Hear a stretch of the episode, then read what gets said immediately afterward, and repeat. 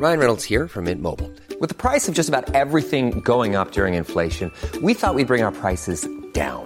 So to help us, we brought in a reverse auctioneer, which is apparently a thing. Mint Mobile unlimited premium wireless. Ready to get 30, 30, bit to get 30, bit to get 20, 20, 20, bit to get 20, 20, bit to get 15, 15, 15, 15 just 15 bucks a month. So, Give it a try at mintmobile.com slash switch. $45 upfront for three months plus taxes and fees. Promo for new customers for limited time. Unlimited more than 40 gigabytes per month. Slows. Full terms at mintmobile.com. Bonjour à toutes et à tous, c'est Bart et je suis ravi de vous accueillir pour ce nouvel épisode du podcast Extraterrien, le podcast qui interviewe des sportifs hors du commun. Le but de ce podcast est de vous partager leurs secrets, leur vie et d'en apprendre beaucoup plus sur eux afin d'en tirer un maximum de conseils. Donc si vous aimez le sport, l'aventure, le développement personnel ou que vous aimez simplement vous inspirer de personnalités remarquables, alors ce podcast est fait pour vous. Juste avant de commencer, j'ai quelques messages à vous faire passer. Si c'est la première fois que vous écoutez le podcast, je vous remercie d'être arrivé jusqu'ici. D'ailleurs, je vous recommande l'épisode avec Mathieu Torder qui a traversé l'Antarctique à seulement 27 ans. D'autre part, si vous ne le savez pas, j'ai beaucoup d'ambition avec ce podcast et je souhaite aller chercher des sportifs de plus en plus incroyables. Et j'aimerais vraiment interviewer vos sportifs préférés. Sachez que l'un des meilleurs moyens de les convaincre de participer, c'est notamment de leur montrer que vous êtes nombreux à adorer le podcast sur les réseaux sociaux et sur les notes iTunes. Donc si ce n'est pas encore fait, allez mettre une note sur Apple Podcast ou iTunes, c'est vraiment ce qui m'aide le plus à inciter des sportifs à venir témoigner. Si vous écoutez plutôt sur Spotify, vous pouvez très facilement le partager en story sur Instagram, taguez-moi et je vous repartagerai. J'en profite donc pour vous rappeler le nom du compte Instagram, c'est extraterrien.podcast. Suivez-le et vous y retrouverez les coulisses du podcast. C'est aussi un excellent moyen de me faire vos retours et de me suggérer des invités. Enfin, j'ai aussi créé une newsletter que vous pouvez retrouver très facilement dans Google en tapant extraterrien newsletter. C'est le premier lien qui remonte. J'y partage des bons plans santé, matériel, préparation mentale, des livres, des documentaires qui m'ont beaucoup inspiré. Allez, je ne vous embête pas plus et je laisse place à mon invité du jour. J'appuie. J'ai appuyé sur play et je crois qu'on on est tout bon. Euh, salut Jonathan. Salut. Comment ça va? Écoute, très très bien. Ouais, bah écoute, moi aussi, franchement, je suis, euh, je suis trop content d'être là euh, aujourd'hui. euh, euh, je me suis dit euh, que ça allait être euh, vraiment une super bonne journée. J'ai eu le temps de méditer ce matin, d'être hyper positif. Et, et aujourd'hui, on va parler de deux sujets que j'adore vraiment et qu'en ce moment, je suis en train de me plonger dedans à 200%. Peut-être parce que j'ai un souhait de reconversion professionnelle, mais on en parlera peut-être plus en off. Mais on va parler hypnose, on va parler préparation mentale dans le sport, on va parler performance, euh, parce que c'est toi les sujets que tu maîtrises euh, super bien. Ouais. En tout cas, j'essaie de les maîtriser encore, quoi. Mais ouais, ouais. Tu as écrit aussi un, un super livre que je recommande qui s'appelle Auto-hypnose et euh, performance sportive et que j'ai j'ai dévoré et c'est vraiment un, un bouquin, je pense, comme tu le dis très bien, qui est un manuel et qui se veut euh, euh, être un manuel dans lequel tu peux te replonger et tu peux le prendre, euh, utiliser euh, des exercices pendant deux mois et, et c'est hyper concret. Donc moi j'ai adoré, donc je le recommande, mais Bah, vraiment merci. infiniment. Et euh, voilà, c'est pas sponsorisé, c'est spontané. Je l'ai lu, j'ai adoré, j'ai contacté Jonathan, je lui ai dit écoute c'est génial ce que tu fais, il faut que faut qu'on creuse le sujet, euh, qu'on approfondisse aussi quelques parties du, du bouquin. Euh, mais pour aller, on va rentrer dans, on va reprendre un peu le voilà le schéma classique des interviews. Moi j'aime bien commencer par l'enfance, aussi savoir comment quel est ton parcours. Euh, et du coup la première question que je pose toujours c'est euh, c'est la tradition ici, c'est de savoir quel est ton premier souvenir de sport. Euh, eh ben, écoute, euh, bah déjà merci, merci pour l'invitation. Euh, je crois que mon premier souvenir de sport. Euh, alors nous, on n'avait pas la télé avec mon avec mon petit frère. Puis aujourd'hui, j'ai toujours pas la télé, donc euh, c'est pas un souvenir télévisuel. c'est un souvenir. Je crois que j'ai j'ai 10 ans. Je suis chez des amis euh, dans la région de en Provence, vers Draguignan. Ils ont une piscine et euh, je me dis que je veux faire les Jeux Olympiques de. Alors à l'époque, c'était Londres euh, 2012 Ok. en natation et euh, je me et la piscine fait 15 mètres Et je me dis, ben, si je veux faire les Jeux Olympiques de 2012, il faut que je nage 2 km dans cette piscine. et j'ai 10 ans et je fais des allers-retours. Euh, je, je fais des allers-retours pendant je sais pas combien de temps. Ça, ça me prend, ça me prend de, voilà. C'est mon premier souvenir vraiment où je me dis, bah là, je fais du sport. euh, ça a commencé comme ça, quoi. Et tu, ouais, tu nageais déjà un peu, j'imagine. Ouais, ouais, ouais. On a toujours nagé, euh, mon frère et moi. Euh, c'est- ça faisait partie des prérequis obligatoires de mes parents. Ok. Et pourquoi le rêve de, des Jeux Olympiques? Je sais pas. Euh, honnêtement, j'en ai aucune idée. Ouais. Mais je me rappelle m'être dit, euh, bah, je vais nager, je vais faire les JO de 2012 et en natation. Et je m'étais fait un plan et tout. Je m'étais dit, ok, si je nage 2 km aujourd'hui, que dans 6 mois j'arrive à, à faire ça. Et euh, enfin bref. Bon, j'ai jamais fait nageur hein, ensuite. hein. Je crois que je suis sorti des 2 km en étant complètement rincé, en me disant, bon, la natation, euh, c'est fini. Ce qui était pas vrai d'ailleurs en plus. Ouais, mais t'as renagé pas mal. Ouais, j'ai euh, donc euh, j'imagine que t'as fait des longueurs. Ouais. Ouais, j'en ai fait des longueurs, ouais, c'est clair. Ouais. Et euh, trop cool. Et t'as touché à d'autres sports euh, étant plus jeune euh, Ouais, alors euh, rugby, hein, moi j'ai fait pas mal de rugby. Euh, donc j'ai fait euh, mon école de rugby à Paris, euh, au club de Vincennes, et puis ensuite euh, à la fac, je, suis re- je me suis réinvesti dans le rugby euh, à Clamart et au. RCP 15. Donc euh, et puis après, ben suite à une blessure, j'ai stoppé le, j'ai dû stopper le rugby. Euh, Ouais. En tout cas, je pouvais plus être au niveau où j'étais parce que là j'étais en, en fédéral 3, on montait en, fé- en fédéral 2. Du Ouais. coup, c'est déjà c'est le début du semi-pro, donc euh, et sur un plaquage, mon épaule euh, explose. Et donc euh, donc fin du rugby et euh, du coup pour moi c'était fin du rugby, mais aussi fin de de l'entraînement parce que j'étais j'étais entraîneur de rugby aussi. Ouais. Donc j'ai vraiment tout stoppé le rugby, mais j'ai joué euh, j'ai joué euh, ouais presque une dizaine d'années, ouais. Ouais. Ouais, mais c'est comme ça. Comme d'ailleurs, euh, je l'ai pas précisé, mais c'est comme ça plus ou moins qu'on s'est rencontrés via Aurélien euh, Sourmet, un, C'est ça. un copain qu'on qu'on partage. Ouais, exact. Euh, et euh, qui m'avait proposé Aurélien, ouais, de, il cherchait des cobayes justement pour pour faire de l'hypnose sur des, des sportifs amateurs. C'est ça. Et, euh, mais je m'en souviens très bien parce que moi je préparais la Ironman à, à ce moment-là Mhm. et on a fait euh, du coup j'avais fait euh, le la session avec les gens que tu que tu à ce moment-là. Et On avait euh, et moi j'avais euh, mes croyances limitantes c'était que je nageais très mal. J'avais euh, j'avais appris à nager un an avant, un Ouais. an et demi on va dire. Et euh, et tu vois sur sur un alf ça passe tu vois de d'être pas un très bon nageur mais quand tu vas faire Nice euh, il y a la mer euh, le le départ bon c'est en rolling start mais c'est quand même euh, c'est quand même un c'est quand même assez impressionnant Puis je il y a trouve large aussi, Ouais. euh, nager euh, parce qu'on longe pas la côte, mais on va on va un peu loin, ouais. Ouais, ouais, exactement. Donc j'avais pas mal d'angoisse par rapport à ça. On avait travaillé dessus et, euh, je me rappelle, j'avais passé ouais, un très bon moment. Ouais. Très bon moment. Bon, malheureusement, j'ai fait des, des calculs rénaux euh, deux mois, deux mois avant la course et Ouais. euh, bon, ça a été un Mince. problème à répétition, à répétition. Mais euh, mais je, je perds pas de tête, euh, de je perds pas de vue cet objectif. Donc euh, Ouais. Donc euh, mais moi, écoute, voilà, on s'est rencontrés du coup par euh, un peu par, par ce biais-là. Et du coup, ouais, toi, tu t'as fait, euh, t'avais quel âge quand t'avais fait cet accident? Tu tu Alors, du coup, tu disais que tu t'entraînais, enfin t'entraînais déjà, donc t'avais- t'es passé par Staps aussi? Ouais, en fait, c'était euh, en fait après mes 18 ans, du coup, je jouais. Euh, à l'époque, je faisais aussi du théâtre, puis je, je bifurque entièrement vers le sport, et puis je fais euh, du coup les staps. Ok. Et euh, pendant que je fais mes staps, je joue au rugby. Et je euh, crois que je me je me blesse en 2008 ou 2009. Euh, ça doit être ça. Donc euh, et après je et après je bifurque et mais ouais ouais ouais c'est ça c'était 2000 2008 ou 2009 je crois. Ok. T'avais quel âge à ce moment-là? Euh, je crois que j'avais 22 22 ou 23 ans quelque chose comme ça. Ok, ouais. Ok. Donc et euh, quand tu faisais Staps, t'avais déjà le, la volonté de d'aller accompagner des athlètes. Tu, tu savais euh, Alors, déjà que ouais. que tu voulais te- t'orienter dans cette voie-là? Alors pas du tout. Euh, Ouais. Moi j'étais euh, formé, enfin j'étais dans ma tête formaté pour être euh, pour être prof de PS. Ouais. Euh, du coup j'ai fait même prof de PS. euh, j'ai fait des remplacements et tout euh, dans la région parisienne. euh, donc j'étais plutôt euh, avec une mère prof dans l'éducation nationale, elle prof d'anglais. Ben moi j'étais parti dans la même filière de ben voilà je vais faire je vais faire prof quoi. Ok. Et euh, bah, j'ai eu quelques soucis par rapport à l'éducation nationale. Enfin, le, le boulot de prof m'a pas m'a pas convenu quoi. J'avais du mal à, à rendre obligatoire le sport qui était une passion pour moi et euh, et faire ben, faire de cette matière là de cette discipline là de ce presque de ce style de vie là une obligation pour moi c'était trop dur Ouais. et, euh, et c'était trop dur aussi de, de passer euh, 40 minutes dans les transports en commun pour faire une demi-heure de natation et 40 minutes retour enfin Ouais. j'avais l'impression de pas faire de le de pas faire de l'EPS quoi donc Ouais. euh, donc ça me convenait pas ouais ça donc c'est donc, donc j'avais rien qui me destinait à bosser avec des athlètes pros des athlètes de haut niveau euh, euh, ou dans le mental quoi Ok.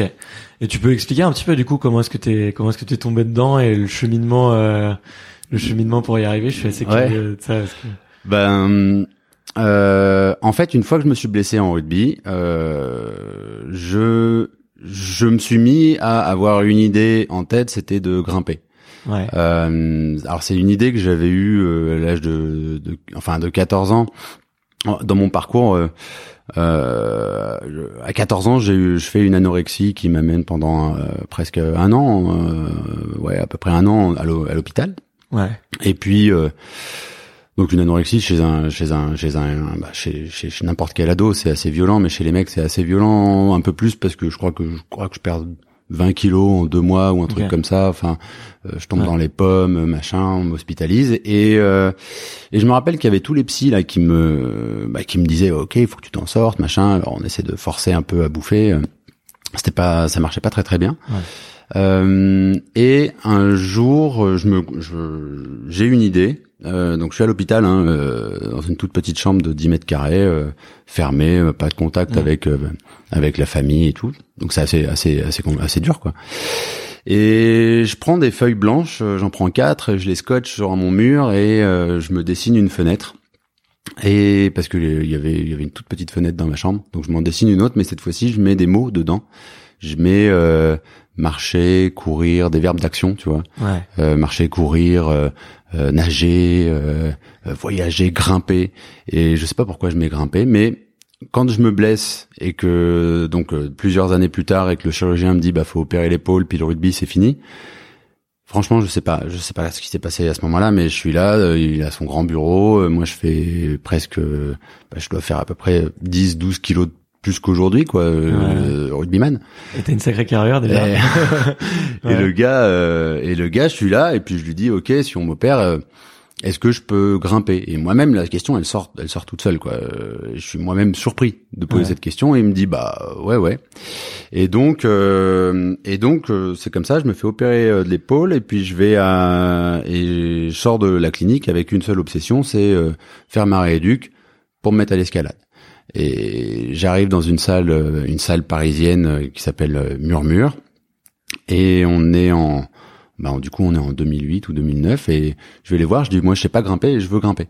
Et je veux devenir moniteur d'escalade.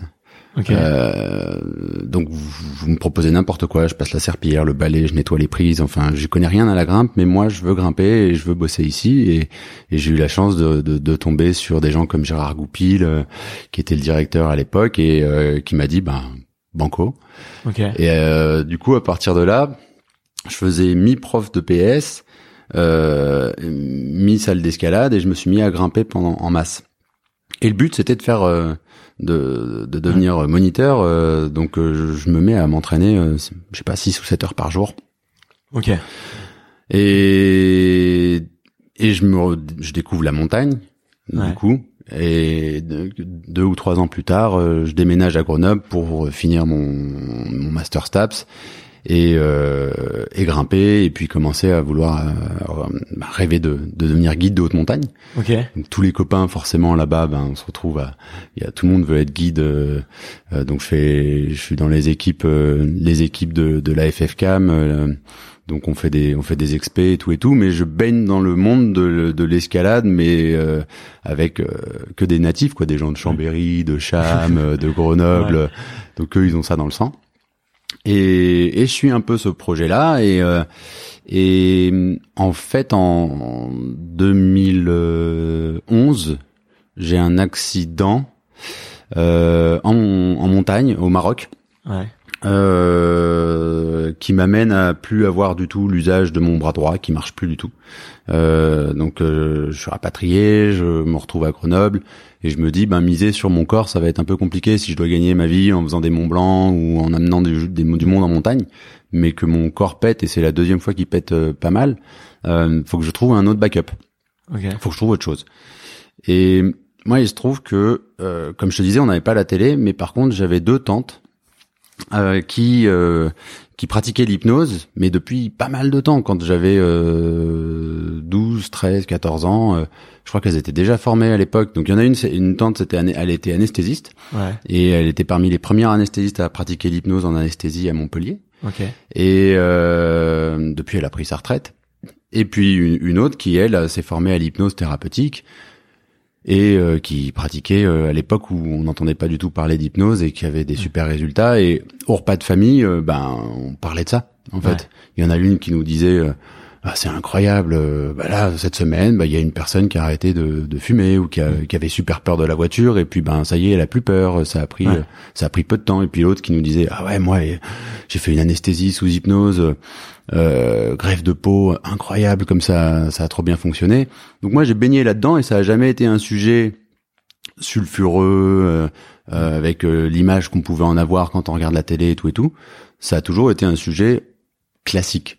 Ouais. Là, tu, tu- bah, parle-moi de ta semaine, raconte-moi ton boulot. Bah, euh, moi j'ai hypnotisé des gens et puis ils ont changé quoi. Ouais. Et donc j'avais lu des bouquins sur l'hypnose aussi à, à cette époque-là. À 14 ans, je tombe sur mon premier bouquin d'hypnose qui, qui s'appelle Ma voix t'accompagnera et qui était un super bouquin d'ailleurs que je recommande parce qu'il y a plein de petites euh, petites anecdotes sur le sur l'hypnose et notamment sur Milton Erickson. Euh, et, euh, et et pour te dire même, il y a hum, la première anecdote, la première histoire d'hypnose que j'ai lue dans ce bouquin, elle me marque encore, c'est l'histoire de l'enveloppe craft. C'est-à-dire que l'hypnose a été euh, euh, beaucoup médiatisée par un type qui s'appelle Milton Erickson, qui est un médecin psychiatre Bien sûr. ouais. euh, et qui lui a changé l'hypnose. On voyait l'hypnose de façon très directive et puis lui il s'est rendu compte que il n'y avait pas besoin d'être direct et autoritaire et comme on, ce qu'on peut voir avec le tu dors patati patata tu m'écoutes et tu m'obéis rien à voir.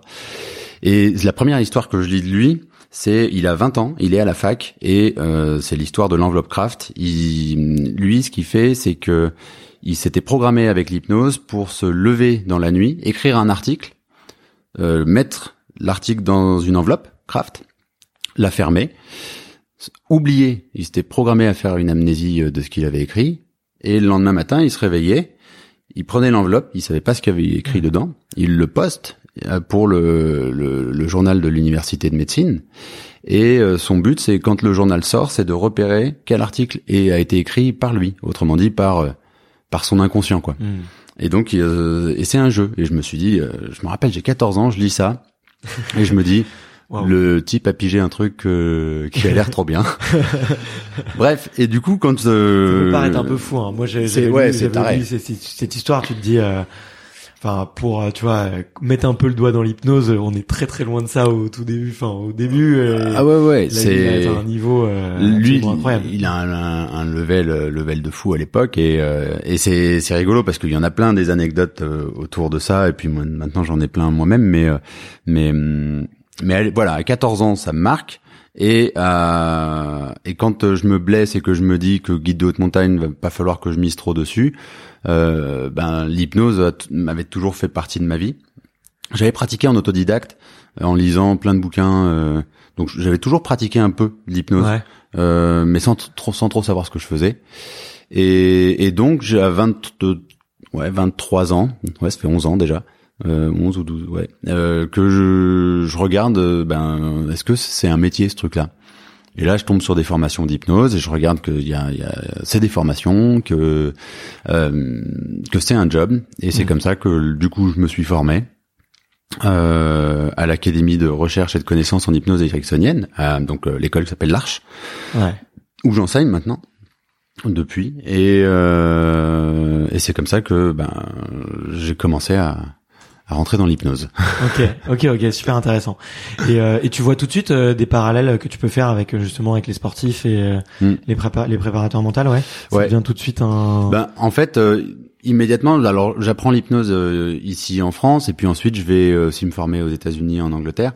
Et il y a deux choses, c'est-à-dire que dès qu'on me parle de, ben, de, comment switcher une émotion, enlever une émotion, enlever une pensée, gérer un stress, ben moi, de par mon passé de compétiteur, de, de, sportif, enfin, je fais tout de suite des parallèles avec tout ce que je connais de ma vie. Je me dis, bah, ah mais ouais, en fait, la boule dans la gorge avant une compète, ah ben attends, on peut la retirer. Ah, mais c'est génial. Euh, une pensée euh, que tu rumines euh, pendant plusieurs kilomètres, ben tu peux la, tu peux la dégager comme ça. Enfin, je me dis direct, euh, c'est génial. Et je regarde où on en est en France de l'hypnose. Donc là, on est en 2010-2011, et je me rends compte qu'il y a rien qui est fait. Euh, hypnose dans le sport, absolument rien. Alors, il y a des chiffres qui disent que en 2008, par exemple, sur les jeux de en Chine, euh, il y a à peu près une dizaine de personnes formées à l'hypnose qui se déplacent dans le staff de des Russes, des Américains, des Anglais et des Australiens. Ouais. Mais en France, zéro. Alors des personnes formées à l'hypnose, ça veut pas dire qu'ils sont hypnothérapeutes, hein, ça veut dire qu'ils ont peut-être fait un petit module sur la douleur, et c'est un kiné ou un, ou un prep physique. Mais en tout cas, cet outil-là fait partie des, des staffs de, des équipes de haut niveau. Et en France, rien du tout. Donc, euh, donc moi, je commence à m'intéresser plus qu'au sport et assez rapido euh, à Grenoble. Euh, en plus, bah, j'étais grimpeur, je bossais dans les salles d'escalade, je donnais des cours, des trucs comme ça. Donc assez vite, bah, j'ai bossé avec des grimpeurs.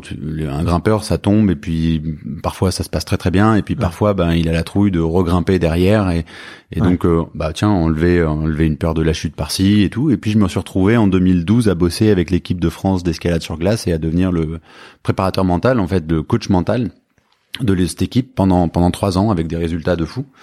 Et, euh, et euh, ensuite, ben, ça a intéressé euh, des skieurs, des grimpeurs, des trailers, et, puis puis ça s'est ça s'est lancé comme ça, ouais, depuis depuis 2011-2012 là. Trop cool, trop trop cool. et du coup, peut-être là, on a mentionné, t'as mentionné pas mal de résultats que tu peux avoir. Qu'est-ce que viennent tu vas chercher euh, la majorité des, athlètes avec toi? Est-ce que euh, j'imagine bon ils ont tous des peut-être des des soucis différents. Est-ce que déjà, ouais, est-ce qu'on vient de voir euh, parce que il y a un souci? Est-ce que l'athlète déjà il a conscience de ça, ou est-ce que au contraire ça va être vraiment dans un objectif de performance? Ouais. comment, ouais, comment est-ce qu'on t'a, comment, comment est-ce que les athlètes t'approchent Tu vois, est-ce que c'est leur volonté? Est-ce qu'on te recommande aussi? Alors ça, ça change. Euh, ça a changé parce que tu vois, en 11 ans que je fais ce job, euh, avant, alors moi je suis le gars qu'on appelle à la dernière minute quand il n'y a plus rien qui va. Donc euh, ça reste quand même, je sais pas, à 70%, c'est ça. Encore aujourd'hui. Avant, c'était c'était 99%. C'est genre, bah, on a tout tenté et euh, et là, euh, on est à la veille de la compétition et euh, faut faire un truc. Et, et, et sans rire, ça m'est vraiment arrivé d'avoir des appels bah, ça m'est arrivé d'avoir le pire. Je crois que c'était un appel une demi-heure avant avant une finale de Coupe du Monde, tu vois. Hmm. Donc, euh, en fait, parce que euh, parce que la préparation mentale, euh, en fait, il y a deux choses. Un, l'hypnose, c'est assez confidentiel pour le moment encore. Enfin, hmm. ça l'était. Et la préparation mentale, euh, le fait d'entraîner sa tête, c'est pas c'est pas encore quelque chose qui est très valorisé. Ça a hmm. beaucoup changé, ça aussi, mais mais c'est quand même c'est quand même, il y a encore beaucoup de chemin de moi pour être un peu un peu provoque hein, je considère qu'en France on fait pas de la préparation mentale on fait surtout de la réparation mentale euh, c'est-à-dire ben on a tout tenté et puis ben finalement euh, euh finalement l'athlète stresse quand même. On a beau le préparer physiquement parce mais ça joue à un autre niveau. Et donc il faut réparer. Et il faut réparer vite. Donc on répare. Donc la, la personne mise sur deux trois séances avec un, un préparateur mental ou avec euh, ou avec moi à l'époque. Euh, et euh, derrière ça va mieux. Ah ça passe. Ouf ça y est c'est passé. Mais après derrière il n'y a pas de suivi enfin. Et puis on bah, on rappellera la prochaine fois où c'est le feu. Ah, il vaut mieux vaut mieux anticiper. Mais mais si tu veux souvent c'est voilà ça va pas et faut faire un truc. Donc il y a un problème. Moi je rêve hein, d'une d'athlète et ça commence à venir de qui disent euh, salut Jonathan. Euh, bah écoute, je t'appelle parce que tout va bien. Et euh, j'aimerais que ça dure. Il y, en a, euh, tu vois, en, euh, là j'ai quelques personnes en tête, des skieurs de fond qui avec qui on a commencé à bosser pour leur saison d'hiver, on, arrive en plein dedans, euh, avec qui on commence à bosser dès le dès le mois d'avril, quoi. Ouais. Dès la fin de saison, boum, on fait bon bah on se prépare à la saison d'après tout de suite. En fait, c'est assez assez bizarre, mais en préparation mentale, on se dit, euh, bah, on peut faire de la dernière minute, alors qu'en fait, euh, en prépa physique, par exemple, je vais pas me faire du développé couché trois jours avant une compète. Ça, sert à rien. On la, on comprend ce truc-là. C'est du bon sens. Mais il faut le même bon sens avec le mental. Mais on, voilà, ça, ça s'améliore un tout petit peu. Ouais, c'est vrai. Je trouve. Enfin, je suis entièrement d'accord avec toi. On est, on est, on est vraiment en retard, je trouve, euh, en France, tu vois, là-dessus, et mm. par rapport aux mentalités. Et, et, euh, et pourtant, euh, tu as tous ceux qui goûtent te disent que euh, les résultats sont sont probants et sont incroyables quoi. Et c'est ça qui euh, et je pense qu'il faut que effectivement petit à petit il y ait de plus en plus de gens qui qui aillent le voir. Et bizarrement en plus tu vois tous les métiers qui sont autour effectivement de la préparation enfin il y a beaucoup de métiers autour justement de la préparation mentale qui vont avoir pas toujours une très bonne euh, une très bonne euh, réputation, tu vois. Typiquement même la psychologie, tu vois, aller mm. voir un, psy, un psychologue, un, psy, un psychothérapeute, euh, on devrait tous le faire. On devrait aller voir même quand ça va bien, en fait, justement pour entretenir le, mm. fait que ça aille bien. Euh, et, euh, et ça, peut, ça peut être le cas, ouais, pour pour d'autres d'autres d'autres disciplines où on va on peut avoir tendance avoir une image pas hyper, pas toujours positive, alors que c'est mm. les résultats sont sont dingues. Ouais, parce que bah on a cette image de bah si t'as besoin d'un, alors en civil d'un psy ou en, sport d'un coach mental, euh, c'est que c'est qu'il y a un truc qui est cassé. C'est en, en gros, c'est que t'es faible mentalement. T'es t'es ouais, on te voit comme ça, alors que c'est pas vrai. Alors qu'en fait, moi je trouve qu'un athlète qui dit bon attends j'ai une faille ici, je vais la bosser, euh, il, il c'est lui le plus fort en fait.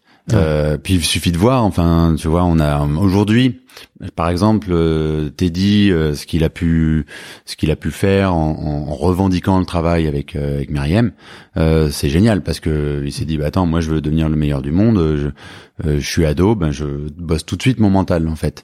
Et donc ça, ça a fait du bien, ça ça ça, ça change.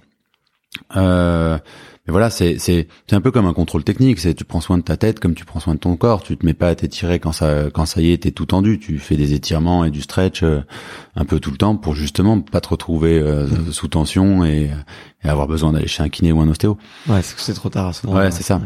Et euh, tu peux tu peux peut-être citer ouais quelques quelques noms ou quelques sports avec lesquels tu as l'habitude de, de, travailler? Ouais.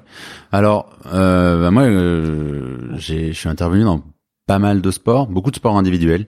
Euh, les sports co, c'est un peu différent parce que hum, il faut faudrait que tout le monde soit d'accord et adhère à la technique et adhère au personnage qui va intervenir. Donc c'est c'est ça fait plein de peut-être. Ça fait plein de si donc euh, euh, mais voilà je suis intervenu en judo beaucoup euh, en, en, préparation de Rio avec Émilie Andéol. Émilie qui fait la médaille après là donc ouais. souvenir de fou cette journée d'ailleurs. Camille Serme qui m'accompagne aussi beaucoup en escalade euh, parce que ben c'est mon sport un peu ben, c'est le sport qui m'a lancé puis c'est mon sport passion. Donc euh, donc euh, les frères Duval Camille Pouget à une époque où je bossais aussi avec Nina Arto Mika on a bossé aussi là ce Mika Mawem sur sur sa prépa de pour Tokyo. En natation mmh. on a bossé aussi avec j'ai bossé avec Lara Grangeon qui a fait quand même plusieurs ouais, plusieurs plusieurs jeux et tout surtout en euh, surtout sur sa, sa, période où elle est passée à l'eau libre. Ouais. Euh, donc voilà, ouais, ça fait plusieurs disciplines. Après, j'ai bossé en triathlon euh, euh sur des disciplines complètement folles, comme comme le 24 heures. Tu sais cette, cette course là d'un kilomètre. Sur une piste ou Ouais, sur piste. Ouais. Euh, ça c'était c'était fou. Les gars sont tarés. donc voilà, en ski, ski de fond.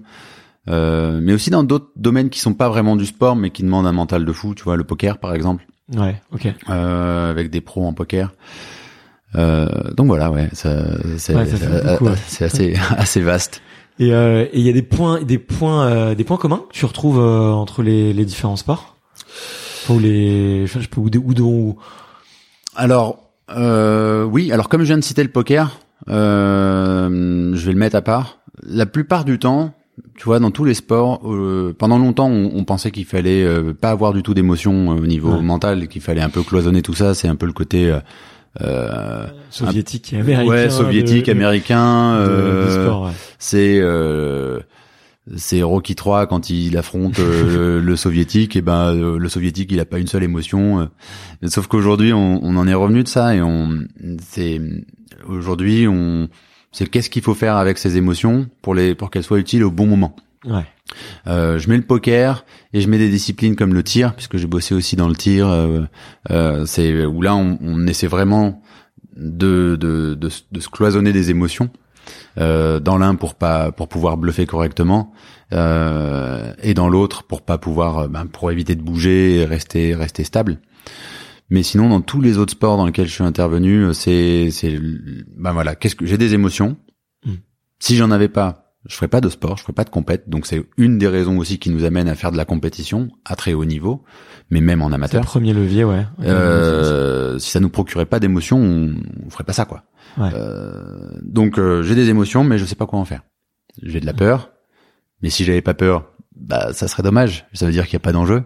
J'ai du stress, mais si j'ai pas de stress, c'est dommage. Sauf que je suis submergé par mon stress, euh, ou je suis submergé par euh, par mon attente de résultats et je sais pas quoi en faire. Pourtant, je m'entraîne toute ma toute mon année pour ce résultat-là, mais il faut que j'arrive à l'oublier un moment. Et là, euh, euh, je sais pas bien faire. Donc, euh, le point commun, c'est les émotions, euh, beaucoup à travailler.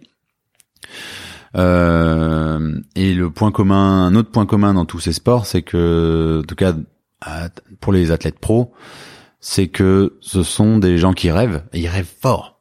Ils rêvent fort, fort, fort. Tu vois, c'est et quoi qu'il arrive, ils, ils, ils croient en leurs rêves et ils, plus vite ils adhèrent au fait que ben pour y arriver, il va falloir tomber, il va falloir échouer plein de fois. Euh, plus vite ils vont vers leurs rêves, quoi. Ouais. Mais il y a pas un athlète pro avec lequel j'ai bossé qui qui conçoit pas euh, de façon très naturelle le fait de de pas réussir, quoi. Ouais. Mais c'est ça qui est, que je trouve qui est, qui est dingue là après euh, tu vois qu'il y a eu plus de 120 interviews avec euh, des athlètes de haut niveau essentiellement.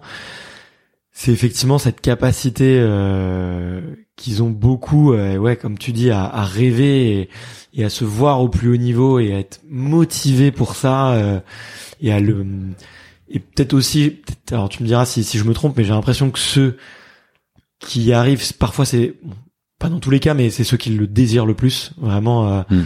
ceux qui vraiment en rêvent le plus finalement c'est ceux qui qui arrivent vraiment à aller vraiment au top top top top niveau après tu vois entre un premier et un troisième des fois il y a il y a aussi des aptitudes physiques enfin il y a plein de choses qui jouent à, à ce moment-là ouais, bien vois. sûr.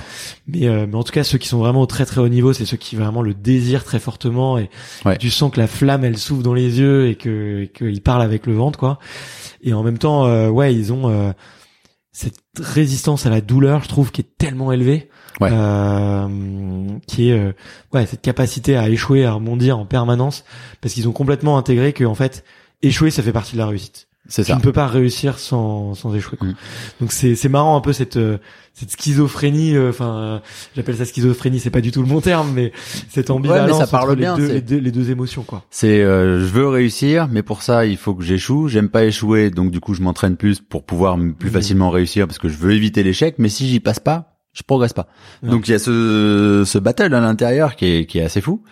Euh, mais ouais, c'est euh, aujourd'hui un, un- les sportifs. Alors je bosse de plus en plus avec des jeunes. Il y a de plus en plus de jeunes qui font appel à la prépa mentale. ouais Euh, et en fait, euh, plutôt ils intègrent le fait qu'ils vont rater plein de fois, mieux ça se passe. ouais Et ce qui est intéressant, c'est-à-dire que c'est un peu contre-productif. Enfin, ça va à l'encontre de ce qu'on de ce qu'on enseigne. C'est euh, à l'école, faut réussir. On nous apprend pas beaucoup à rater, euh, à échouer. Euh, on s'intéresse beaucoup à ceux qui réussissent et pas assez à ceux qui ceux qui ratent et qui échouent, Ouais. euh, à mon sens.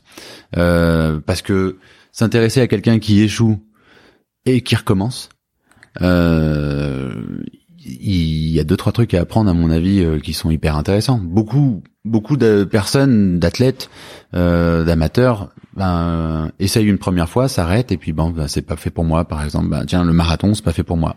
J'ai pas réussi à aller au bout. Ben non, euh, c'est peut-être fait pour toi. Enfin, il y a autre chose. À... Au contraire, faut faut faut, faut le refaire quoi. ouais Euh, si, si évidemment si ça branche. Ouais, ouais, bien sûr, ouais. bien sûr.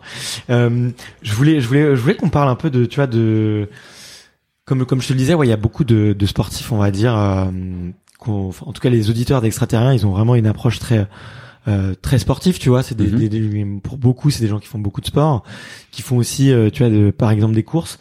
Euh, et, euh, et un des, et tu vois, moi je me suis, j'ai commencé effectivement à m'intéresser à, à la méditation il y a un petit moment, à la douche froide, à, à effectivement la visualisation aussi, c'est des exercices que j'aime beaucoup faire. Et quand j'en parle un peu avec certains auditeurs, ils me disent beaucoup, ouais, il me manque du, du, du temps, tu vois. Mhm. Et, euh, et du coup, il y avait peut-être deux questions un peu que, que je voulais te poser. C'était euh, comment est-ce qu'on peut euh, Il y a énormément d'outils dans la prépa mentale et dans l'hypnose, tu vois. Euh, et comment, euh, tu vois, quand on commence ça et qu'on découvre comment est-ce qu'on peut s'orienter, c'est un Mhm. peu la première question que je voulais te poser.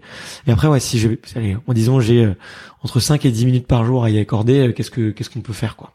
Donc euh, le donc, la première la première question euh, que que je me pose c'est c'est aussi un peu personnel, c'est comment euh, comment on peut s'auto-diagnostiquer pour euh, essayer d'identifier un peu euh, euh, les leviers sur lesquels je vais pouvoir euh, je vais pouvoir jouer quoi. ok. Sachant que c'est Euh, compliqué parce qu'il y a beaucoup de piliers dans la préparation mentale. Ouais, et- il y a pas mal de choses, mais euh, alors comme je vais, je vais reprendre tes trois questions ouais. et je vais les reprendre dans l'ordre. C'est-à-dire qu'effectivement, dans la préparation mentale, la préparation mentale, c'est un sac euh, dans lequel il y a plein de trucs. Et il y a des trucs qui sont euh, très sérieux, et il y a des trucs qui le sont un peu moins. Donc euh, dé- déjà dedans, quand on parle de préparation mentale, aujourd'hui on parle. Alors la définition, c'est euh, on parle de techniques qui sont utilisées euh, pour la performance à l'instant T, le jour J. Euh, Aujourd'hui, moi, je, je trouve que cette définition-là, elle est assez limite parce qu'il y a beaucoup de sportifs avec lesquels, en fait, on parle pas de leur sport, on parle de leur vie à côté. Ouais. Euh, donc, euh, c'est la préparation mentale, c'est c'est- un terme qui a vraiment des limites. Mais dedans, on y met euh, de l'hypnose. Euh, moi, je suis, je suis aussi formé à la sophrologie, je suis formé à la kinésiologie, donc euh, on y met de la kinésio, on met, on met même des techniques de respiration, de méditation, on met même le yoga aujourd'hui dans la préparation mentale. En gros, on met tout ce qui, tout ce qui rentre dans les disciplines dites expérientielles, où on, on passe par une expérience pour agir sur sur son mental et sur son corps.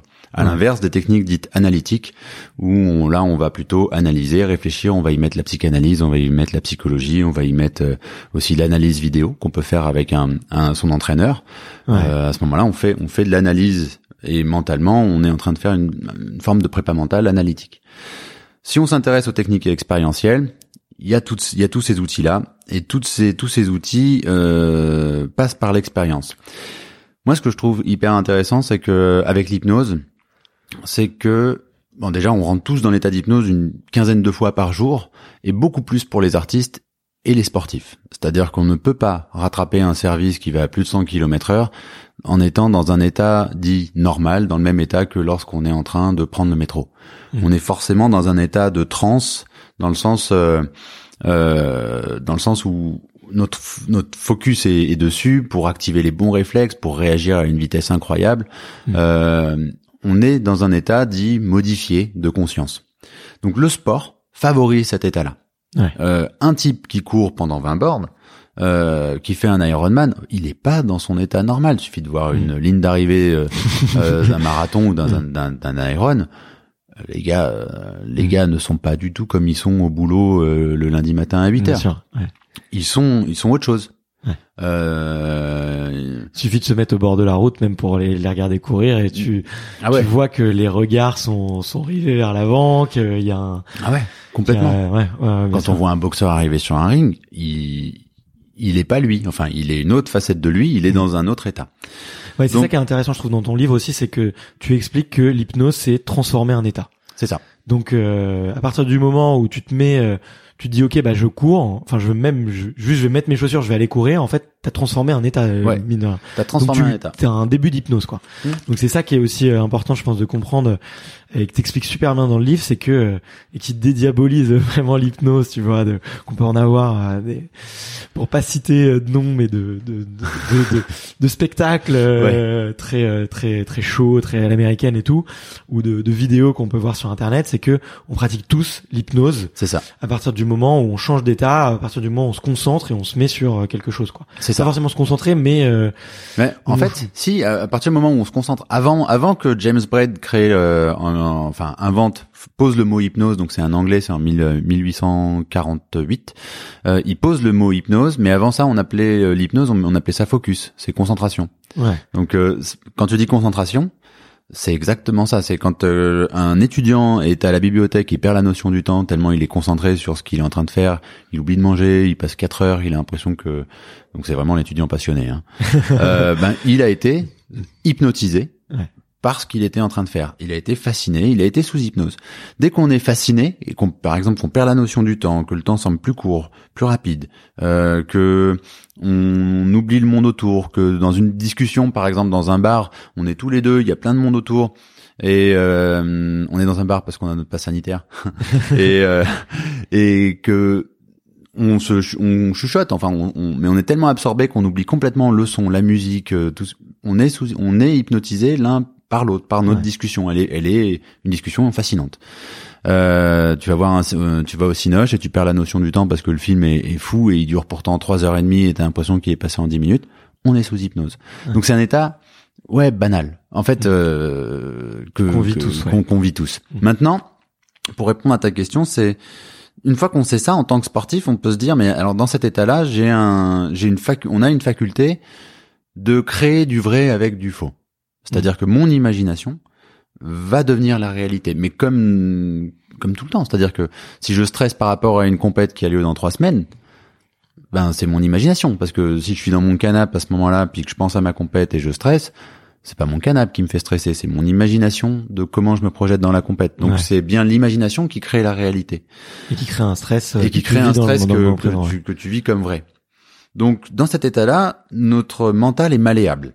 Euh, donc on peut à un moment donné commencer à croire aux pensées qu'on a, Mhm. type je vais pas y arriver, j'ai les jambes trop lourdes, je suis pas fait pour, euh, vas-y je m'arrête, euh, je suis pas capable. Je peux et le simple fait d'imaginer ça et de penser ça, je vais mettre ça dans ma réalité, je vais le vivre comme étant vrai.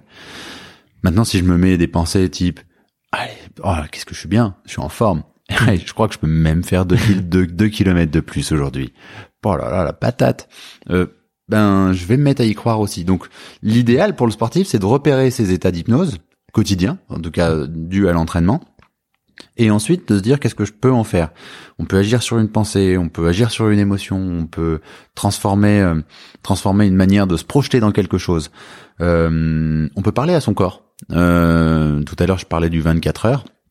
Il y avait un type qui me, donc je bossais avec le un des un des trois meilleurs français euh, sur cette discipline du 24 heures. Et alors lui, c'était un pro de l'auto-hypnose sans le savoir. Euh, Je lui dis mais comment tu fais? Parce que ah ouais, le gars me dit ah bah Jonathan, euh, euh, bon au début c'est un peu compliqué de rentrer dans dedans et puis à la fin c'est de nouveau un peu plus compliqué, mais à la moitié de la course ça va. Je lui dis mais le début c'est quoi? Il me fait bah les six premières heures. Donc déjà, c'est bien que la réalité, c'est c'est une question de point de vue. Moi, en 6 heures, je fais un Alpha Ironman. Lui, en 6 heures, c'est juste le début de sa course dans son monde à lui. et, euh, et bon, il m'explique comment il fait. Et puis lui, il me dit, ben, tu vois, pendant que je cours, je me suis rendu compte que je pouvais imaginer ce que je voulais. Donc j'imagine que mon corps, il est sur la piste et il court. Et j'imagine que j'ai un autre corps qui est dans mon canapé, allongé, euh, les jambes en l'air, euh, et que euh, je suis devant la télé. Et je lui dis, mais tu cours comme ça pendant 6 heures Il me fait, oui, comme ça, j'ai plus mal aux jambes, puisqu'elles sont devant la télé. et je fais, mais c'est brillant. Ouais. Donc, tu vois, tu peux parler à ton corps. En gros, tu peux faire certaines choses avec ton corps que et avoir euh, avoir une vraie un vrai impact sur les sensations du corps. Donc voilà, en fait, sur euh, comment on peut utiliser ça. Euh, en tout cas, repérer assez naturellement ces moments, Ouais. euh, ces moments hypnotiques. Et à ce moment-là, un peu comme avec la nourriture, en fait, euh, la nourriture, on, on- ben, l'idéal c'est de choisir euh, ce qu'on met dans son corps et puis euh, prendre des trucs bons pour nous. Ben, choisir ce qu'on met dans sa tête et y mettre des trucs bons aussi. Ouais. Tu vois. Ouais, ouais, non, mais je, je vois très bien, ouais. Non, mais ce qui est, tu vois, ce qui est, effectivement, ce qui est hyper intéressant, c'est, euh, et je pense que, effectivement, le, le, le déclic, il, il doit, il doit partir de là. Et moi, quand je parle de, justement, de préparation mentale et d'hypnose, j'aime bien, euh, j'aime bien, effectivement, beaucoup cette métaphore de dire, quand t'es en train de déprimer et que tu commences à avoir mal au ventre et que t'as des sensations physiques, c'est bien Mm. ta tête qui influe sur ton corps négativement. Bah, imagine en fait que tu peux faire exactement la même chose. Et en plus, ce qui est hyper intéressant, dis-moi ce que tu en penses, c'est que tu peux aussi créer l'effet inverse, c'est-à-dire que tu peux aussi créer des des expériences physiques qui vont faire que dans ta tête tu vas te sentir bien. Ouais. Typiquement, tu sors de une, une heure de natation, t'es rincé et Ouais. tu vois le monde euh, différemment. euh, t'es- tu te sens waouh, tu te sens léger, euh, ouais, t'es, t'es vidé. Ton donc tu sens que le corps et l'esprit sont intimement liés euh, et que ouais, il y a plein de connexions qui sont possibles. Mais du coup, tu vois, quand une fois que t'as compris ça, une fois que tu te dis ok, c'est bon, j'ai compris que avec ma tête je pouvais influer sur mon corps, qu'avec mon corps je pouvais influer, influencer sur euh, ma, ma, ma- Mm. mon esprit aussi et sur mes pensées. Euh, par où commencer, tu vois, quand on est euh, quand on est un débutant. Alors, euh, il y a- Euh, ton livre, hein, c'est sûr, mais comment est-ce qu'on peut Il y a tellement d'outils qui sont possibles. Comment est-ce qu'on peut un peu se, se guider ou comment est-ce qu'on peut euh, Euh, alors déjà un premier outil, c'est ce qui est intéressant, c'est de de repérer ses croyances. Euh, parce que tu vois là à t'entendre, ça m'a fait penser à quelque chose, c'est-à-dire que euh, oui, le corps et l'esprit sont liés. Pendant longtemps, on a cru que que c'était pas le cas. Euh, euh, Aujourd'hui, on sait que, enfin, c'est une aberration de penser qu'il y a, c'est, je pense donc je suis. En fait, c'est je suis tout court. Euh, il y a quelqu'un qui s'appelle Damasio qui a fait un super bouquin qui s'appelle l'erreur de Descartes. Et Ouais. c'est l'erreur de Descartes, ça a été de, de, de, de séparer le corps de l'esprit. Euh, et pour ça, il y a un exemple très concret. C'est euh, puisque tu me disais qu'il y avait des auditeurs qui qui étaient pas mal dans, dans le trail, dans la course à pied, dans les sports d'endurance, euh, le mur du 30e kilomètre en marathon. Ouais, c'est une sacrée croyance. Voilà. Belle croyance, invention totale, hein, invention créée par une barre, euh, une barre énergétique. Euh, donc c'est de la publicité à la base qui a créé cette légende. Euh, tu prends des gars, tu leur fais passer le mur de 30e kilomètre alors qu'ils y sont pas. Tu leur dis ça y est, t'es à 30 bornes. Euh, ben t'as 80% des gens qui vont avoir une réduction dans leur allure et qui vont avoir des signes de fatigue. Tu les laisses courir 500 mètres comme ça, tu leur dis ah au fait c'était pas le 30e celui-là. Euh, et là d'un coup ils réaccélèrent. Euh, ils font- donc on a tous, euh, c'est l'impact d'une croyance, une conviction forte. Une croyance, c'est quoi? C'est une pensée à qui, à laquelle on a donné tellement de crédit que c'est devenu une conviction. Donc la croyance de, euh, euh, je sais pas, je, je suis trop lourd pour faire ça, ou je suis trop vieux pour faire ça, ou euh, telle discipline, c'est pas fait pour moi, euh, je vais pas y arriver, euh, je peux pas. Donc repérer ses croyances par rapport, euh, par rapport à son, à son sport, à son activité, à qui on est. C'est plus, d'ailleurs, c'est plus, euh, excuse-moi, je te, je te coupe, mais c'est plus difficile, je trouve, de repérer ses croyances positives que ses croyances négatives. Parce que tes croyances positives, elles te construisent et elles sont un peu euh, comme acquises, Ouais. et du coup, c'est plus difficile de, enfin, c'est plus facile de repérer le négatif que le positif, et c'est aussi intéressant, je trouve, de bosser sur euh, sur le positif, quoi, Ouais. par moment. Mais euh, effectivement, bah, les croyances Je- mon négatives. expérience à moi, hein, Alors que- ouais, parce que t'as des certaines personnes qui ont tellement l'habitude d'avoir leurs croyances euh, négatives et qui les expriment en fait Mm. euh, au quotidien, que du coup ils se, ils se, ils se- ils se rendent même plus compte que c'est une croyance en fait. Ouais. Euh, ils vont dire ah ouais non ça, ah ça c'est trop dur. Mais là c'est une croyance que tu viens de dire, c'est-à-dire que est-ce que tu te rends compte ou, ou Mm. pas? Donc euh, toutes les phrases type euh, il faut, c'est pas possible de, euh, euh, c'est trop difficile. Euh, Ça, ça va être trois petits points euh, compliqué, pénible, douloureux. C'est des croyances. ou le mais, tout simplement. Le met, ouais. Donc euh, repérer ses croyances. ok, première étape. Euh, et ensuite s'amuser à les remettre en question, se demander tout en courant ou tout en pratiquant son sport, euh, quand on a un peu de temps comme ça ou sur un vélo, un home trainer ou quoi, se dire euh, et si je croyais l'inverse, ça donnerait quoi? Et regarder ce qui se passe. Il y aura forcément de l'imagination, il y aura forcément euh, d'autres pensées. Ça peut faire bizarre, mais se dire mais, et si pendant là pendant un kilomètre, j'imaginais ce que ça pourrait donner la vie si je pensais pas ça? Donc ça peut être tenir un journal de croyances et puis à chaque sortie euh, course à pied ou chaque euh, session de natation, euh, au lieu de compter les, les carreaux au fond de la piscine, ben, euh, se faire un, un- ouais un petit une petite session imaginaire. Mais tout à l'heure on l'a dit, l'imaginaire et la réalité sont drôlement connectés. Où j'imagine autre chose, je pense autre chose. Euh, ensuite, après, pour le mental, alors on en parlait hein, tout à l'heure. Moi, je suis en train d'écrire un autre bouquin où du coup, je, je parle d'un modèle euh, qui est peut-être plus simple euh, que celui que j'avais j'avais proposé dans mon premier livre. C'est intéressant de se demander là dans ma perf ou dans ce que je fais comme sport, qu'est-ce qui me limite? Est-ce que c'est une émotion? Est-ce que c'est comment je me sens? Est-ce que c'est quelque chose que je me dis? Bah, bah, je me dis euh, j'ai trop de pensées euh, euh, ça me fait du bien ça me fait plaisir mais dès que je suis en train d'agir j'ai tout de suite plein de pensées plein de dialogues internes. Est-ce que c'est quelque chose que je crois? Ou est-ce que c'est quelque chose que je ressens en termes de physiologie hmm. en fait euh, c'est si j'ai une bonne émotion je vais me dire des trucs assez chouettes si je vais me dire des trucs assez chouettes, ces pensées-là vont devenir des croyances qui vont être positives. Ces croyances positives vont avoir un impact sur ma physiologie euh, euh, positif également. Si je me dis ah je suis capable, d'un coup j'ai les jambes qui deviennent euh, toutes légères. Du coup je me sens encore mieux, j'ai une meilleure émotion positive. Du coup j'ai un autre dialogue interne qui devient encore plus positif. Allez carrément, bien sûr, le sprint final il est prenable. Ensuite, je vais avoir la croyance de mais attends, mais je vais y arriver, je vais même pouvoir en faire un deuxième en fait euh, euh, dans deux mois de de Alpha Ironman. Pouf, d'un seul coup, j'ai encore moins mal aux jambes, physiologie. Et en fait, euh, là, c'est euh, finalement c'est le, le, le modèle d'autodiagnostic de la performance. Donc c'est là-dessus que va, va, porter mon, mon livre. Euh, à l'inverse, s'il y a quelque chose dans une performance qui me pose problème, bah c'est intéressant de se dire bah ouais mais moi je me dis des trucs cool dans ma tête, mais ce que je crois euh, ça va pas avec. Donc il y aura un travail à faire sur les croyances. Euh, ou alors euh, ben je suis prêt physiologiquement, je suis bien, je suis en forme, je suis reposé, je suis j'ai de l'énergie, mais dès que j'arrive euh, dans telle situation, bam, il y a le stress, il y a l'émotion qui mmh. du coup derrière j'ai le dialogue interne qui commence à partir en vrille, puis mes croyances qui sont toutes chamboulées. Donc là, c'est plutôt l'émotionnel qu'il va falloir bosser. Ouais, ok. Et du coup, avec ce modèle-là, en fait, t'as as quatre entrées pour euh, à te poser comme question, quatre questions. Comment je me sens? Qu'est-ce que je vis comme émotion? Euh, Qu'est-ce que je me dis? Qu'est-ce que je crois? Et à partir de là, euh, s'il y a une réponse qui convient pas, bah, ça donne tout de suite l'endroit où il faut bosser pour euh, ensuite euh, faire tourner ce modèle dans un un, un sens plus positif. Ok, bon bah trop cool, trop cool. En tout cas, c'est c'est plus clair. Et euh, est-ce que euh, tu vois, moi ça demande euh, un petit travail introspectif, tu mhm. vois, de de prendre par moment, d'être capable de prendre du recul sur ses émotions, sur effectivement bah voilà ce que tu ressens, ce que tu vis.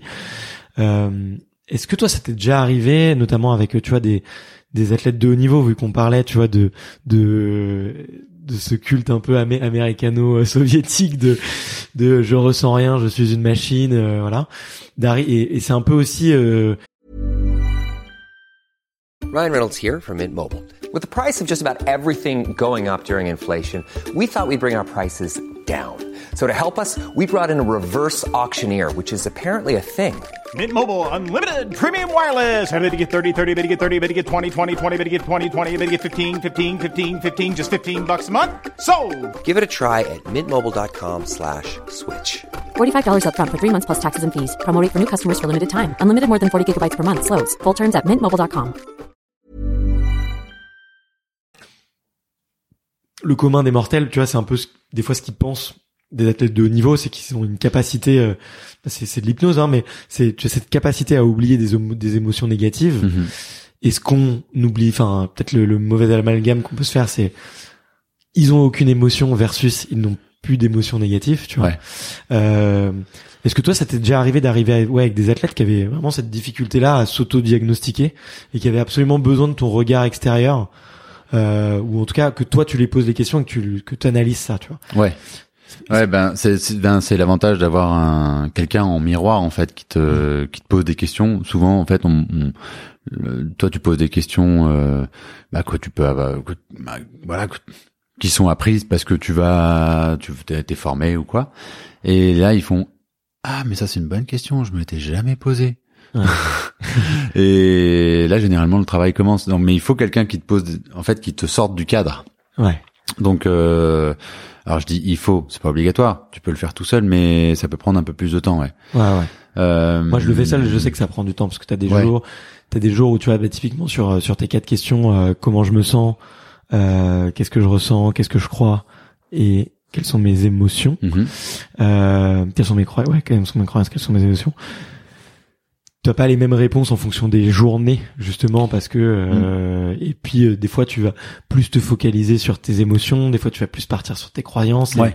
Et, euh, ça prend un peu plus de temps, mais c'est faisable. C'est entièrement faisable. C'est entièrement faisable. C'est faut prendre, c'est ça fait partie des petites routines, mais c'est pour ça que tu vois ça vaut le coup en fait. euh, je reviens sur cette idée d'entraînement mental au quasi au quotidien avec un athlète. C'est euh, bah, tu files un athlète évidemment loin des compétitions, tu lui mets des grosses séances de PMA, donc euh, puissance maximale aérobie où il va, c'est le genre de séance où tu finis avec les jambes complètement fracassées par exemple euh, dans- en- à vélo ou en course à pied.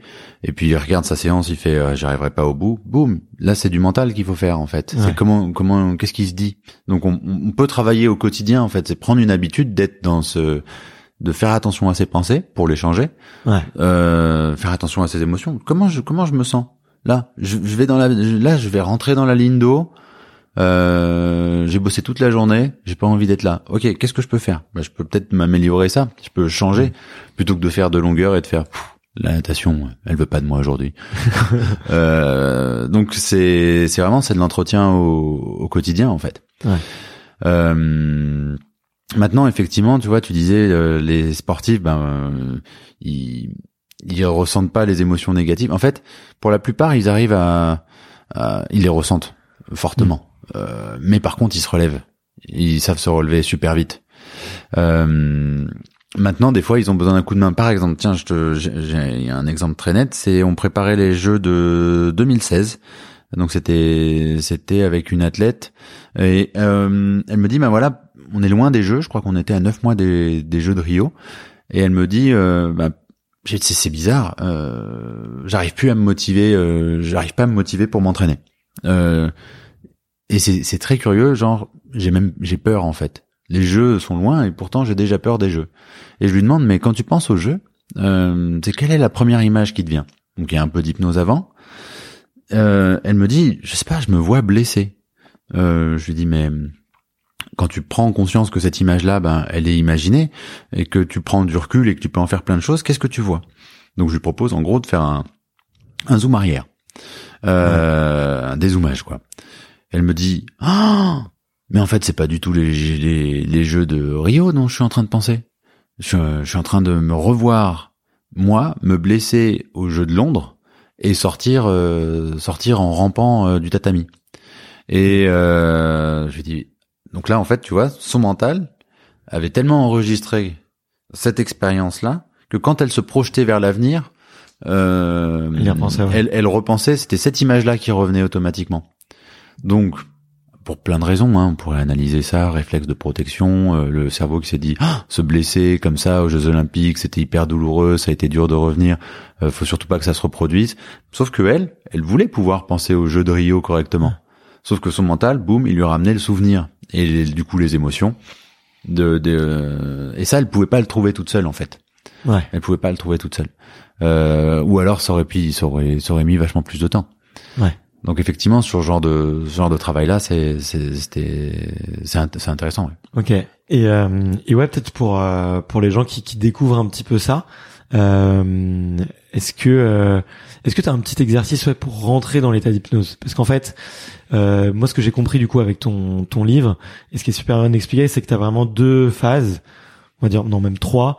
Tu as vraiment cette phase de je rentre dans un état d'hy- d'hypnose Mhm. et tu donnes des petits conseils pour y être. Ouais. Ensuite, tu as une deuxième phase où tu vas faire un exercice justement qui va te permettre de jouer sur une croyance, sur une émotion, sur un discours interne euh, que tu peux avoir.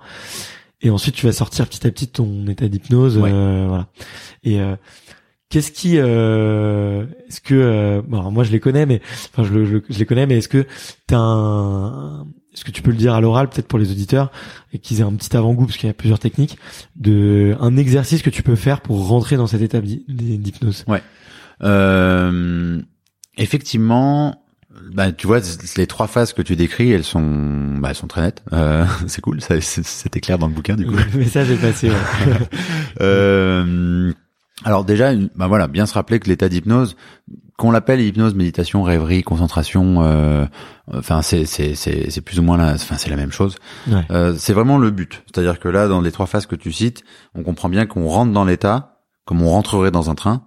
On fait on fait un changement, donc on vient agir sur une pensée, une croyance, une émotion. Euh, donc on ferait euh, comme avec ce train-là, on ferait deux trois gares et puis on descend ensuite de la gare.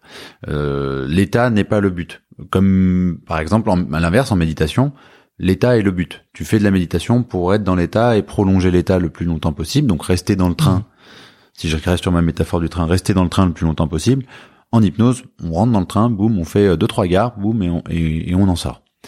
Euh, une technique est très simple. Alors, c'est euh, la technique de la vision périphérique.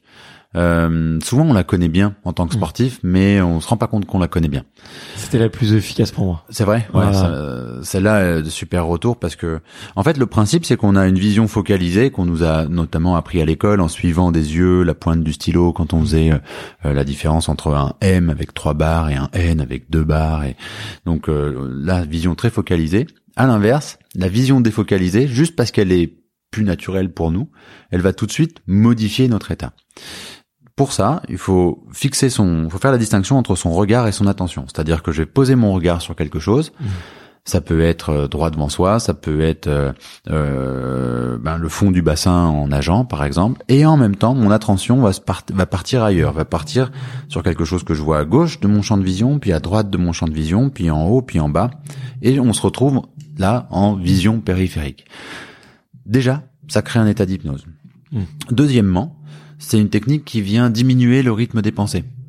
Ça va euh, tout de suite euh, diminuer fortement, voire même euh, les stopper hein, ah complètement. Euh, et dans un second temps, en plus, comme c'est une technique qui passe par le visuel, elle a tendance à nous dégager de ce qu'on appelle le kinesthésique, c'est-à-dire le corps, les sensations du corps, et euh, de nous dissocier, c'est-à-dire d'éloigner de nous éloigner de, notre corps en fait. Donc on a moins de pensées, on a moins de sensations dans le corps. Donc typiquement les épaules qui brûlent en natation, le, les jambes qui deviennent lourdes ou qui, qui brûlent parce qu'on est sur une séance de vélo ou, ou, les bras qui les bras qui sont euh, complètement fumés pour les grimpeurs ou euh, ou alors trop de pensées entre entre entre deux combats de, de, de judo. vision périphérique, nettoyage des sensations du corps, nettoyage des pensées.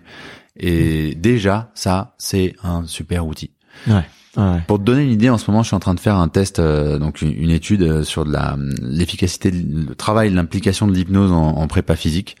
Euh, il y a pas si longtemps, avec un athlète de l'équipe de France de, de ski de fond, il fait la chaise. Il fait, il fait un max en chaise. Ok.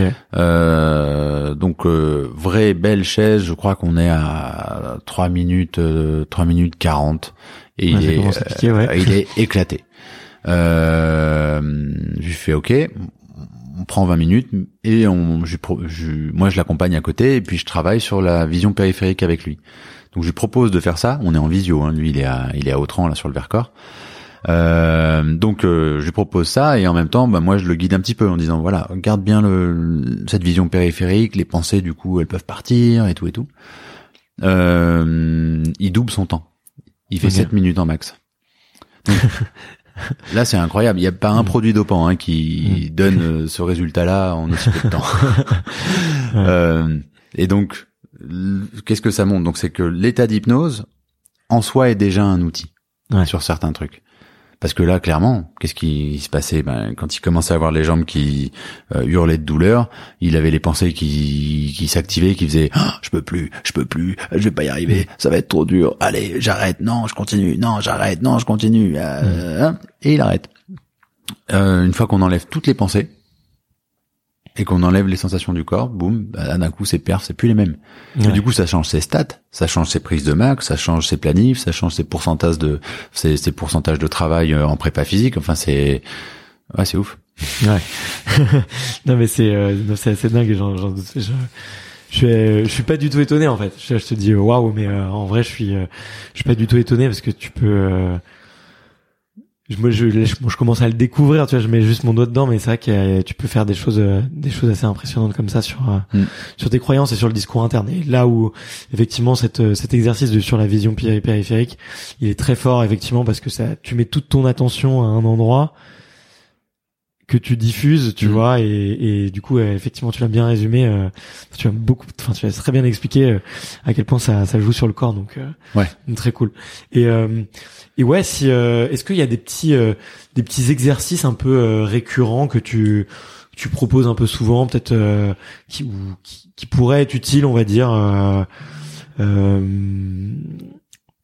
Si j'ai 5-10 minutes par jour, tu vois, à y faire, Ouais. qu'est-ce que tu pourrais avoir tendance à, à, re- à recommander euh, de manière assez régulière euh, Quel type Euh, alors, bon, il y en a, y en- il y en a plusieurs, mais en gros, bon là, depuis tout à l'heure, on parle d'hypnose et tout ça est, euh, est vraiment sérieux. Enfin, c'est-à-dire que l'hypnose aujourd'hui, c'est mesuré, c'est acté, c'est, il s'agit plus de, on croit, on n'y croit pas et tout et tout. Euh, c'est juste, on met un mot sur euh, aussi ce que plein d'autres préparateurs mentaux ou psychologues ou plein d'autres disciplines Ouais. utilisent sans l'appeler comme ça. Quoi. C'est ça. Ouais.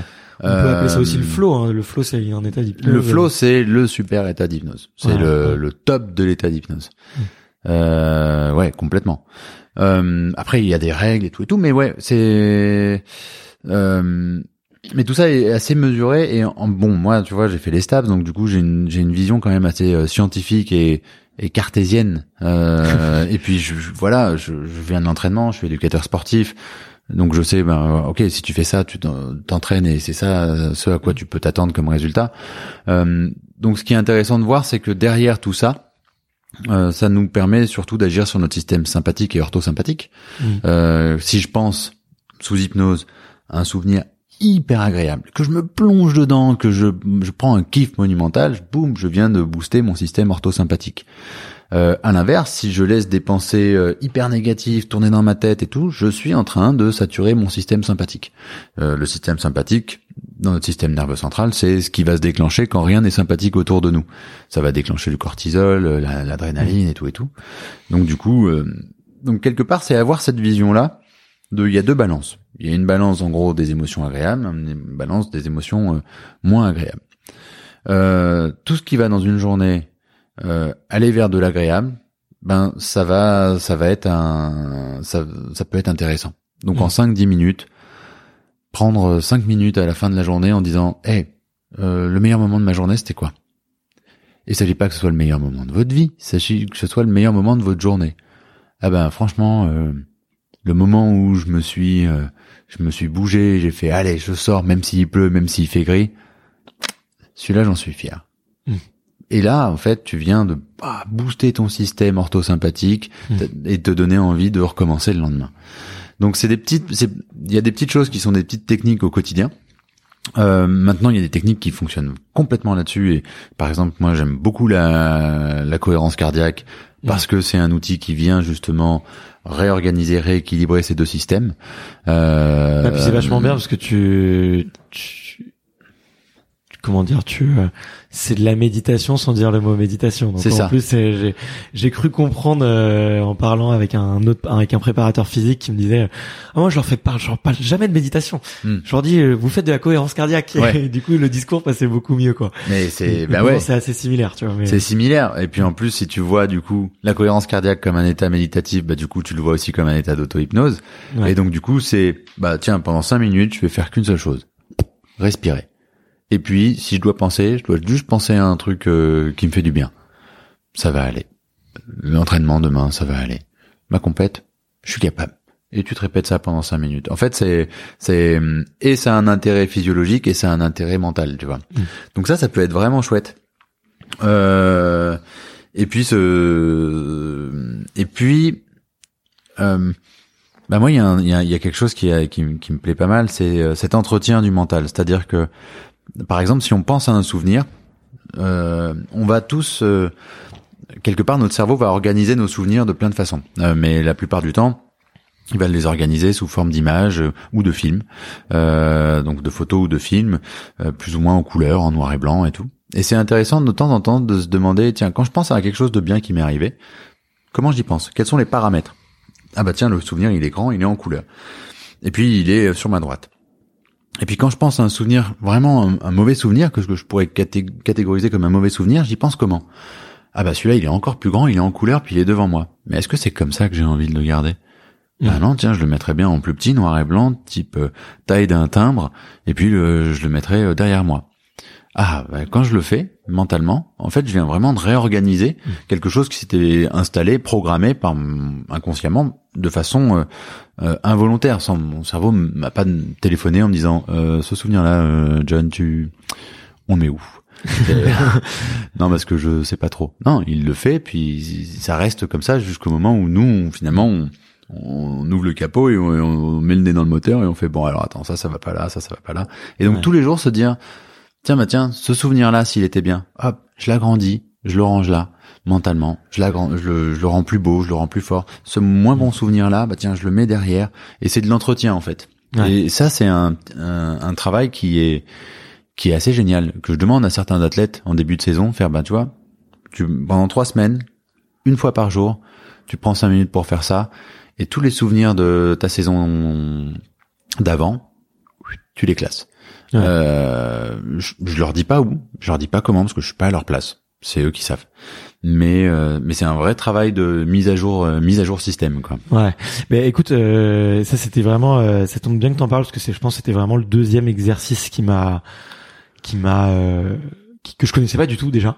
Alors j'avais fait un peu de PNL, tu vois, donc j'avais déjà pris l'habitude de visualiser une situation, un souvenir, de prendre du recul un peu et de le déformer. Mhm. Mais là, ouais, cette stratégie de le mettre, enfin, dans, dans, dans le livre, tu parles de effectivement prendre un, prendre un souvenir, l'imaginer sur un grand écran Ouais. euh, de cinéma, par exemple, euh, et euh, en fonction de ce que tu as envie d'en faire, est-ce que c'est un souvenir positif, est-ce que c'est un souvenir négatif, bah, l'agrandir, intensifier euh, euh, l'image, intensifier les couleurs, intensifier le son, euh, tout, les sensations que tu as dans ton corps et tout. Euh, et je l'ai fait et c'est c'est puissant. Euh, c'est c'est vachement puissant ouais c'est c'est Mhm. vrai que euh, la première fois je me suis un peu demandé bon pourquoi je fais ça? Est-ce que est-ce que euh, ça vaut vraiment la peine tu vois? On- le, le bénéfice est un peu impalpable tu vois Mhm. tu, tu sais pas trop euh, en- qu'est-ce que ça va t'apporter mais euh, mais j'ai trouvé cet exercice hyper puissant en fait à faire et j'ai pris beaucoup beaucoup de plaisir à- Mhm. justement à le faire parce que justement tu t'agrandis des émotions et des souvenirs et, et tu te dis euh, ah mais waouh en fait ce, ce souvenir là c'était pas bien c'était Ouais. génial quoi c'était euh, vraiment C'est ça. Et puis surtout, tu apprends à piloter tes émotions, c'est-à-dire que c'est plus elles qui nous pilotent, mais c'est nous qui pouvons aussi en faire euh, ce qu'on veut. Ouais. Et euh, et puis on peut vivre des choses qui ont été bien de façon très intense. Euh, Et puis des fois, on a des trucs qui devraient pas trop nous faire peur et qu'on vit de manière très intense aussi. ouais Donc, bah, finalement, pourquoi pas faire l'inverse avec le positif? Ouais ouais c'est ça, ça fait bon sens comme ça, mais il faut jouer avec les, faut jouer avec notre mental. Quoi. Il a ses règles du jeu, faut jouer avec euh, avec ses règles à lui. Ok. Euh, bon, le, le, le temps tourne, donc on je, je sais que les, les auditeurs euh, qui sont qui sont encore là, c'est qu'ils sont ils sont vraiment passionnés. Je voulais je voulais ouais te proposer euh, un ou deux cas concrets. Mhm. Euh, pour euh, parce que c'est je pense que ça peut être des des cas concrets que les auditeurs peuvent vivre euh, euh, régulièrement. Peut-être qu'on peut les, les aborder euh, succinctement ou plus en détail mais euh, l'idée c'était de me dire ok on est dans une situation dans une situation par exemple je suis en train de courir un ultra je suis au kilomètre 120 il m'en reste 60 euh, et là à ce moment-là j'ai plein plein plein de pensées parasites. Je vais pas y arriver.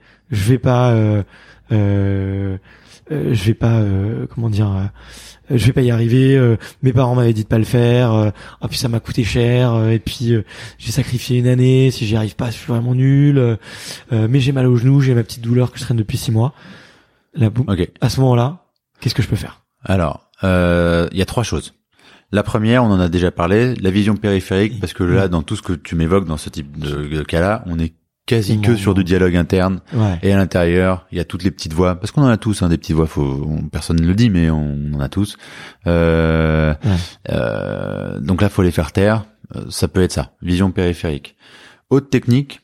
euh, en fait, on a, on a tendance. Certaines personnes vont avoir une tendance à aller facilement vers l'avenir Mm. et à se projeter sur dans deux, trois, quatre ans. D'autres vont facilement se projeter vers le passé se rappeler euh, c'est facilement de bah tiens bah, la dernière fois puis le mois dernier puis euh, selon votre tendance euh, vous allez choisir ou d'aller vers l'avenir ou d'aller vers le passé. Ou ça dans le passé. Au moment où vous avez pris la décision et vous aviez suffisamment de bonnes raisons pour vous inscrire Mhm. par exemple à cette course. Et plonger dans ce moment-là où à l'intérieur il y avait la conviction profonde de ça je sais pas comment ça va finir mais ça donne envie. Mhm. en fait ça donne vraiment envie. Et ça, ça va être pour ceux qui, qui se connectent au passé. L'autre, euh, et pour ceux qui vont vers le futur, c'est vous allez vous, faut tout de suite aller dans un truc à, engager le corps. Donc mentalement, boum, je vais vers l'avenir et je me rappelle de pourquoi. Je, c'est quoi le sens? Qu'est-ce que je cherche de l'autre côté de cette ligne d'arrivée, de l'autre côté de ces 60 kilomètres qui ne, qui restent, et non pas le sens de la ligne d'arrivée. Ça, c'est un sens très factuel, mais c'est pas un sens émotionnel. c'est on a tous à un moment donné euh, euh, une réponse à notre pourquoi et les moments où on l'a plus, c'est les moments où on se met à douter, mais il y a un moment Mm. où on l'a eu. Et hum, moi, il y a cette phrase dans Alice au pays des merveilles euh, où il y a hum, où il y a le chapelier fou qui dit à Alice mais tu sais Alice la vie n'a aucun sens et Alice dit mais mais si la vie n'a aucun sens qu'est-ce qui nous empêche d'en inventer un? Euh, et je pense que dans ce moment de doute là il faut se réinventer du sens ou se rappeler qu'à un moment donné être sportif c'est inventer du sens même quand la vie n'a plus aucun sens. Et hum, ce sens là c'est c'est votre pourquoi. Ça peut être euh, ben, pour être fier pour inspirer euh, mes enfants pour euh, euh, pour euh, promouvoir une cause, pour me, me revendiquer en tant qu'être humain euh, euh, qui qui bouge et qui est acteur de sa vie. Et là, on n'est plus sur juste franchir la ligne d'arrivée. On est sur un moteur qui va faire que toutes les pensées, boum, elles vont dégager. Mais souvent, ce sens-là, on le perd à force d'entraînement et de planif. Euh, au quotidien, euh, il est plus aussi euh, marqué, on peut un peu l'oublier. Et tout ce qui est de façon automatique et irrégulière et routinière nous fait perdre un peu de sens. Et donc là, c'est le moment de se, de, de se le rappeler, par Ok. exemple. Ouais, t'as raison. Ouais. Mais moi, j'aime, euh, j'aime bien aussi me l'écrire hein, pour vraiment l'apprendre par cœur et qu'ils reviennent, euh, ils reviennent super facilement. euh, Ouais. Et euh, dans, dans les moments. Ouais. Mais ça, c'est, du coup, c'est très lié avec euh, la définition des objectifs aussi, j'imagine. Ouais. Ok. Et c'est quelle valeur, qu'est-ce que je viens de défendre en faisant Comme ça, valeur, comme ouais. idéal? Quel, euh, Qu'est-ce que je viens de Quelle défendre en courant? Quelle est la valeur qui est, qui sous-tend à cet objectif. C'est ça, Ok. c'est ça. Ok. Et ça, c'est déstabilisant. hein. Il y a des athlètes pros à qui je dis, mais euh, là, euh, pourquoi tu joues euh, Pourquoi tu grimpes? Bah, je sais pas, parce que j'aime ça. Ouais, non, mais t'aurais pu rester en amateur et quand même faire ça. Donc, euh, c'est quoi que tu te défends? Mm. Et là, derrière, c'est assez remuant, mais vraiment remuant même. Il y en a qui me détestent après, mais on reste pas quand même. Euh, mais euh, mais après, une fois qu'ils savent exactement ce qu'ils viennent défendre, ce qu'ils viennent prouver, euh, euh, en- ils jouent plus, ils jouent plus au squash, ils sont plus en train de grimper, ils sont plus en train de courir, ils sont en train de de de faire quelque chose de plus grand que ça. Et quand Ouais. ils le savent et qu'ils le sentent, inarrêtable. Ok. Ah ouais, c'est vrai, c'est vrai. Euh, trop cool, trop trop cool. Euh, deux- deuxième petit euh, petit cas pratique. Euh, euh, je suis la veille d'une course euh, et euh, et là euh, là euh, je commence à angoisser, je Mhm. transpire, je me sens pas prêt, j'ai peur. Euh, et euh, peut-être qu'il peut y avoir un discours interne ou un dialogue interne de, de, de- je vais pas y arriver ou je vais abandonner. Ouais. Mais c'est surtout c'est très physique, c'est très Ouais. physique. Là, ce que euh, j'entends dans ce que dans ton cas pratique, c'est le j'ai peur. Ouais, Euh, j'ai peur. euh, C'est-à-dire que bon, le dialogue interne, il vient après. C'est un, j'ai peur. et c'est physique. Deux derrière, je viens me, je viens, je viens cogiter. Euh, première question, peur de quoi? Est-ce que j'ai peur de pas y arriver? Est-ce que j'ai peur de me blesser? Est-ce que j'ai peur de s'arrêter à j'ai peur? C'est pas suffisant. Il faut, faut se demander tiens, mais c'est quoi le scénario que j'ai en tête qui me fait peur Hmm. Ah, j'ai peur de rater mon réveil. Bah, mais un deuxième. J'ai peur de de me blesser. Est-ce que tu es sûr que tu veux vraiment y aller? Parce que ça veut dire que peut-être euh, quoi, t'es t'es pas en forme, t'es pas assez préparé. Euh, j'ai peur d'être le soir de après ma compétition et de me sentir tout seul et abandonné. Ça c'est un, un cas classique hein, sur les Ironman par exemple, c'est l'Iron Blues. Ouais. C'est euh, peur d'avoir fini le truc qui m'a animé pendant euh, pendant un an. Ouais, le et après, ouais. Euh, ça on n'en parle pas assez, mais c'est euh, l'atterrissage après. euh, après, moi, mon job, c'est pas uniquement de préparer les compétitions, c'est aussi de de de, de, de faire l'après. Euh, après une compète, après un Ironman, euh, après une médaille une médaille d'or. Euh, c'est dur en fait. Et ça, on n'y pense pas assez.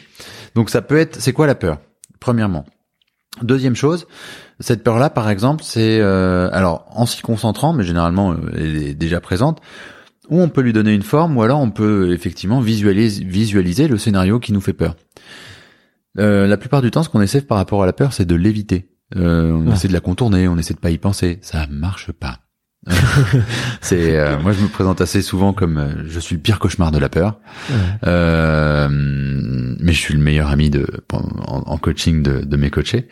Euh, bah, la peur en fait il faut l'affronter. En fait mentalement il faut la il faut la traverser. C'est comme si je prenais une image du de, de- du scénario catastrophe que je suis en train de me faire. Je vais je vais la traverser, mais derrière, pour la traverser, il faut que je, il faut que j'ai quelque chose d'assez euh, séduisant. Et à ce moment-là, par exemple, c'est se concentrer à, mais quelle est l'envie derrière? Mm. C'est, c'est quoi le besoin? Euh, L'envie, ben, c'est de faire une bonne course. L'envie ou le besoin, le besoin, c'est de faire une course en étant euh, quand même assez rationnel pour éviter justement de me blesser. Et Ouais. du coup, la peur est recadrée mentalement par euh, le besoin qu'il y a derrière, le message qu'elle essaie de nous, nous faire Mm. comprendre. Ok. Mais en essayant de l'éviter, non, non, j'ai pas peur, non, ou voire même en, en se répétant, j'ai pas peur, j'ai pas peur, j'ai pas peur, euh, ça marche pas. Ça, euh, c'est pas génial.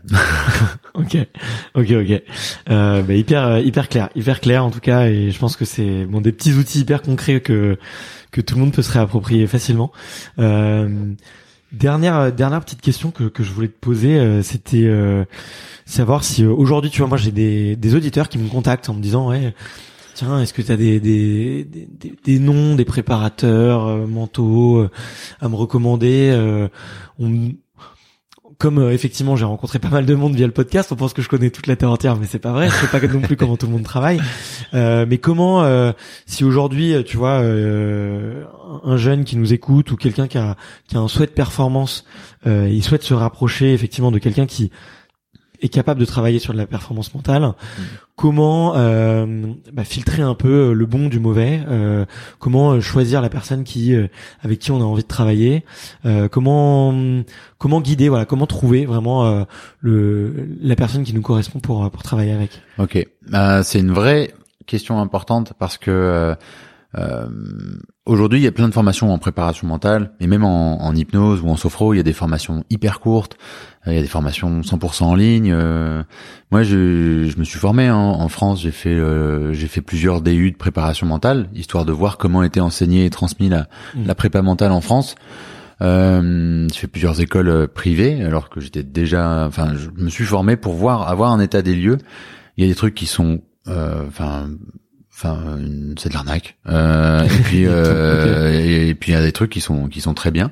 Il y a des trucs où ça, c'est très théorique mais ça manque de pratique. Il y a des choses qui sont très pratiques mais ça manque de théorie. Euh, donc c'est encore un peu le bazar. Aujourd'hui, le titre de préparation mentale. Là, là, ce que tu euh, dis, c'est aussi peut-être pour, excuse-moi, mais pour vraiment traduire, c'est une formation ne suffit pas parce que Ouais. c'est ra- c'est rare de trouver une formation qui va tout faire et qui va, qui va déjà une, d'avoir quelqu'un qui a un peu cette culture-là d'avoir cherché des infos un peu partout. Quoi. Ouais, en Ouais. fait, il faudrait, euh, pour moi, la préparation mentale, c'est, ça regroupe plein d'outils et il faut connaître bien, très bien, euh, chacun des outils Ouais. pour pouvoir être opérationnel. Aujourd'hui, moi, je connais très bien l'hypnose, mais je connais pas encore l'hypnose complètement. J'ai encore plein de choses à faire et plein de choses à apprendre dessus, comme je connais bien la sophro, mais euh, je pense que il y a, il y a Milton Erickson qui disait à 79 ans, on lui pose la question, alors qu'est-ce que vous avez compris de l'hypnose? Et je crois, et il dit, euh, je crois que je commence un petit peu à comprendre l'hypnose. Il a 79 ans. Du coup, moi, je, je suis un peu dans le même, euh, la même mouvance. Euh, c'est, euh, j'ai pas encore tout très bien compris.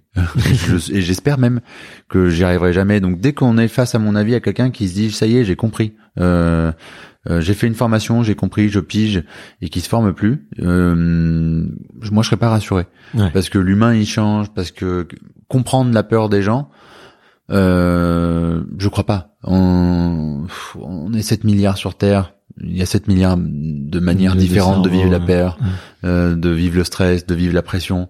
Quelqu'un qui dit voilà j'ai compris comment ça marche. euh, moi j'ai j'ai j'ai- j'ai peur de ça ouais. Donc euh, le titre de préparation mentale, il est pas, il est pas reconnu encore en France aujourd'hui, même s'il y a des diplômes. En fait, ce sont des diplômes qui délivrent des attestations de présence, euh, mais qui sont pas. Il n'y a pas un, un- un diplôme reconnu comme le baccalauréat en préparation mentale. Ouais. Euh, donc, y a, donc c'est s'intéresser à comment la personne elle est. Est-ce qu'elle continue de se former? Est-ce qu'elle s'intéresse?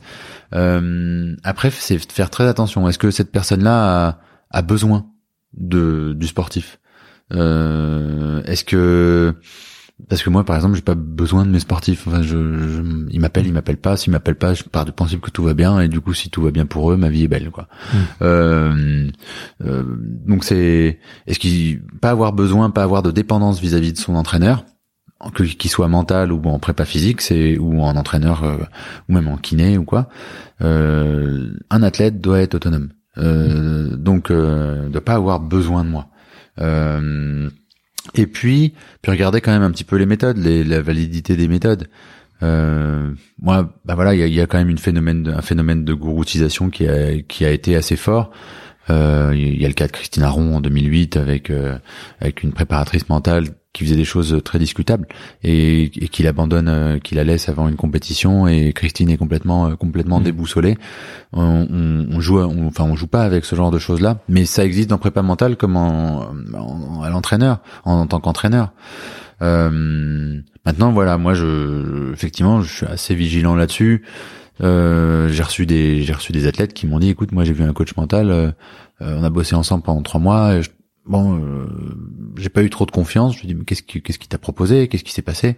Ben voilà, il me proposait de couper une, une, patate crue et puis de la mettre sous mon lit les jours impairs euh, pour que je, pour que je gagne en confiance et puis de mettre un un bol d'eau euh, les soirs de pleine lune j'ai pas d'avis, mais euh, mais je me dis bon là euh, c'est pas tout à fait comme ça qu'on va ouais. on va rendre sérieux notre discipline. donc euh, donc voilà il y a quand même des il y a quand même des choses qui sont écrites, il y a des il y a des bouquins, il y a des références. Enfin on on parle pas de n'importe quoi aujourd'hui. Donc euh, donc s'intéresser à, à ça et puis et puis ensuite enfin euh, le contact avec la personne. On mmh. peut pas être le, le bon coach pour tout le monde. On, en tant que coach, il faut tendre vers ça, faut faire l'effort de, faut essayer. Mmh. Mais faut reconnaître aussi ses limites. Moi, il y a plein de personnes avec lesquelles je les envoie volontiers vers d'autres ouais. collègues qui font pas d'hypnose mais qui sont préparateurs mentaux. Et parce que ben voilà, le feeling il, il fait il fait un truc hyper important. Ouais. Il fait un truc hyper important, la relation, la qualité de la relation. Donc euh, donc voilà, euh, appeler la personne, pas choisir via un site internet, mais la voir au téléphone, la rencontrer, faire un visio, tchatcher avant de se lancer.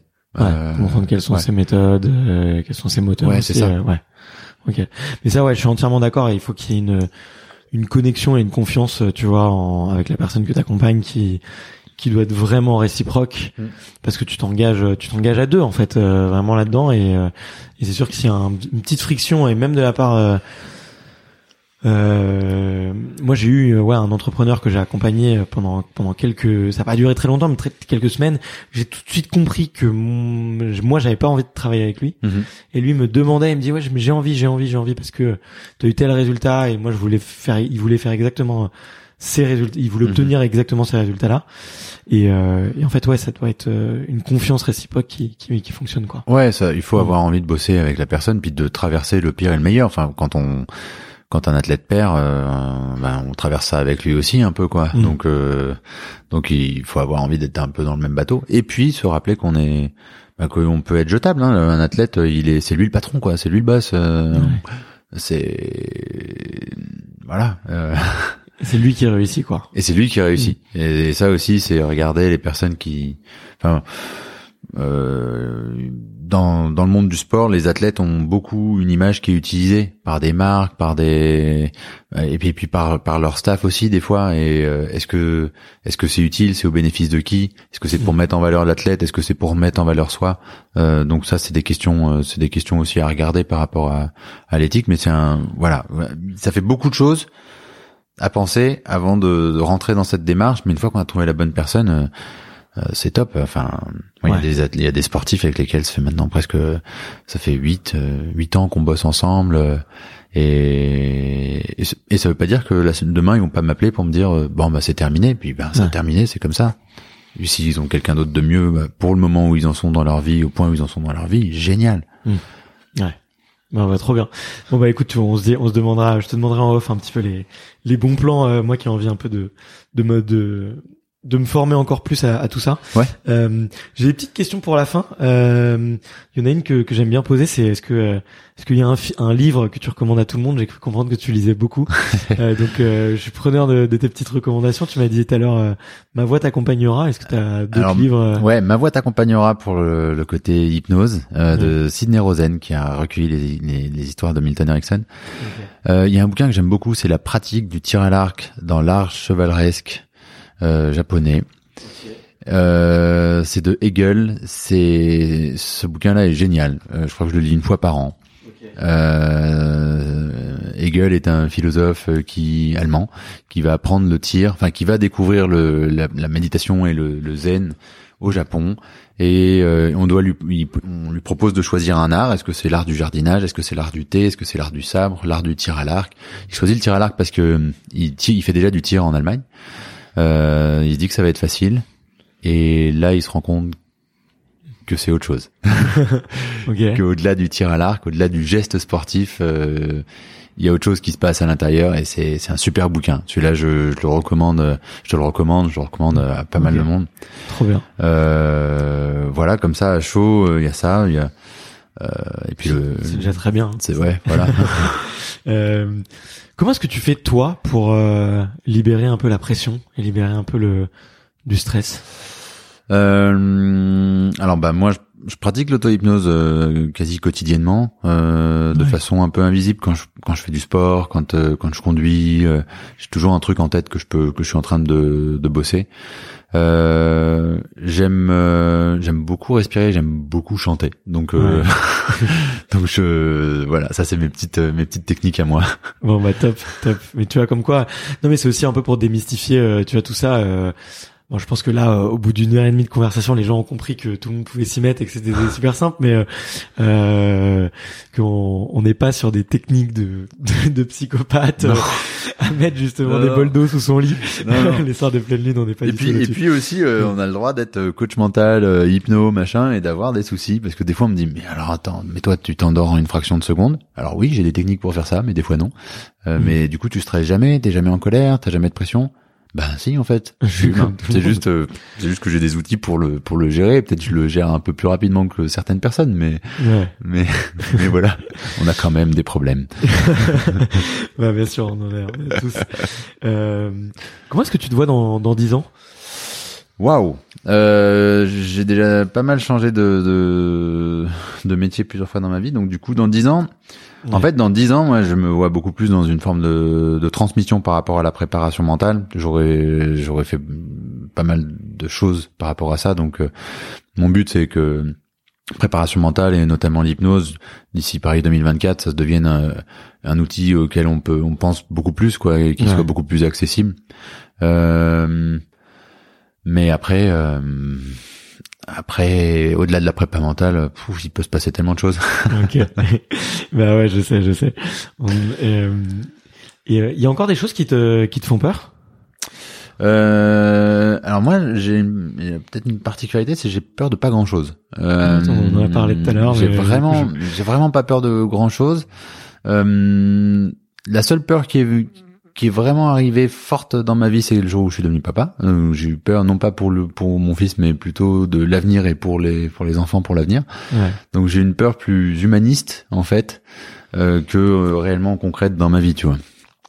Ok. Sur mais pff, qu'est-ce qu'on où est-ce qu'on va, qu'est-ce qu'on fait, euh, qu'est-ce qu'on va laisser, euh, Ouais. euh, des choses comme ça. Qu'est-ce qui va leur arriver à tous ces pitchouns qu'on euh, plus tard. Mais mais mais voilà, c'est sinon concrètement euh, jour le jour, j'ai pas trop de peur. Ouais, je peux comprendre parce que ça ça dépasse euh, complètement le cadre personnel, tu vois, et Ouais. du coup euh, c'est il y a un sentiment de perte de contrôle par rapport à ça et d'inconnu qui est, qui est immense et du coup Voilà, euh, c'est difficile, plus difficile à gérer euh, plus pour difficile, les peurs. mais c'est une, c'est une ouais, peur humaniste. Bon bah cool, bah en tout cas euh, j'ai c'est vrai que moi j'ai pas beaucoup de peur non plus mais du coup faudrait que- peut-être que je travaille euh, sur les exos que, que tu donnes et je regarde je regarde ça avec plus euh, je sais que j'ai sauté le passage donc euh, donc euh, donc euh, mais faudrait que faudrait que je regarde ce que tu ce que tu dis euh, là-dessus.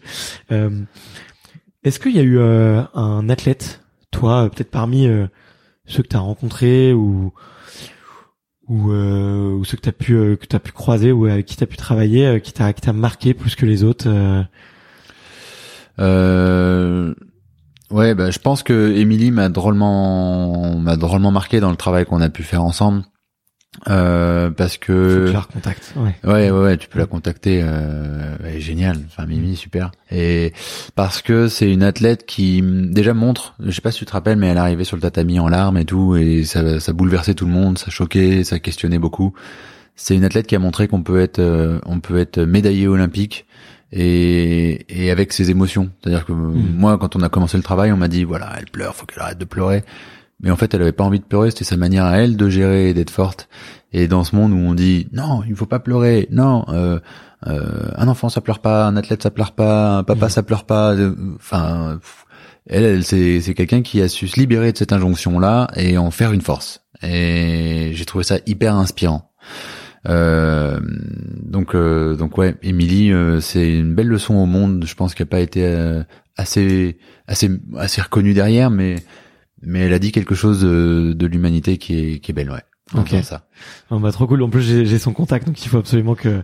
On s'était écrit des messages il y a, il y a un petit moment déjà, et euh, comme elle était sur Bordeaux, Elle est sur Bordeaux, ouais. ouais, on a, on, on s'est loupé. Et, euh, et bon, j'ai, j'ai une excuse pour. euh, Enfin, je sais que je vais bientôt revenir à Bordeaux, donc euh, c'est, c'est, très cool.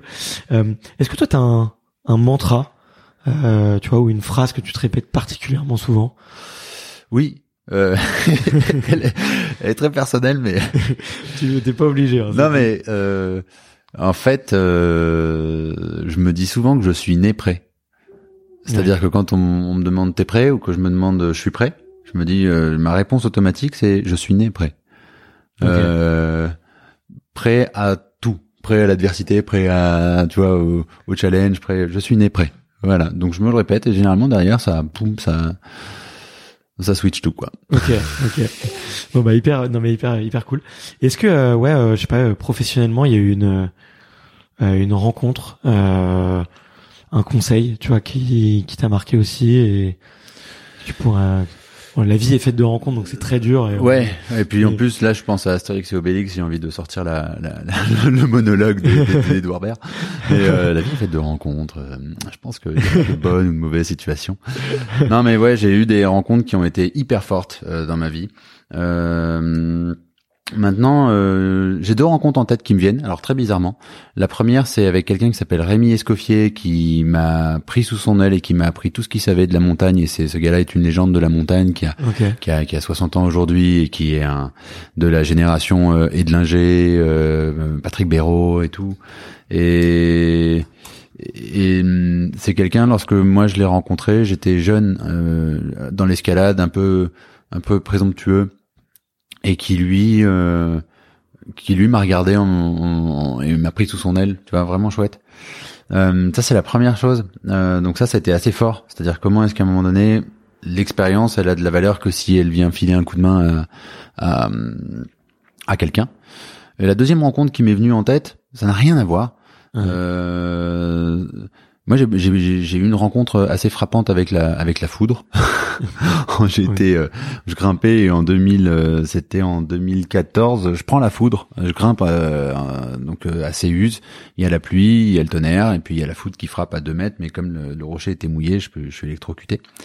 Et, euh, et ce moment-là, donc je descends et tout, je me mets en PLS tout seul parce que Céus c'est une falaise qui est assez réputée en escalade, donc il y a pas grand monde qui parle français là-bas l'été, euh, c'est Mm. beaucoup plus international. Donc je me mets en PLS tout seul, j'essaie de de de de dire aux gens bah voilà si si mon cœur lâche, euh, bah là, euh, appelez les pompiers quoi. Et j'attends et j'attends euh, de voir si mon cœur va lâcher, si je vais mourir en gros. hein.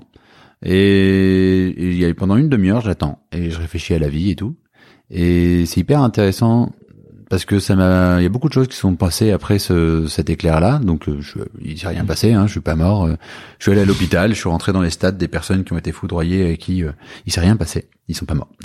Euh, mais j'ai beaucoup aimé se faire ce bilan de, euh, ok, là, euh, si tout s'arrête, euh, est-ce que c'est bien et tout et tout, euh, et, et- pas avoir peur de la mort dans le sens euh, euh, un truc qui vient terminer, c'est plus un truc qui, à mon avis, qui permet de faire un bilan sur où est-ce qu'on en est.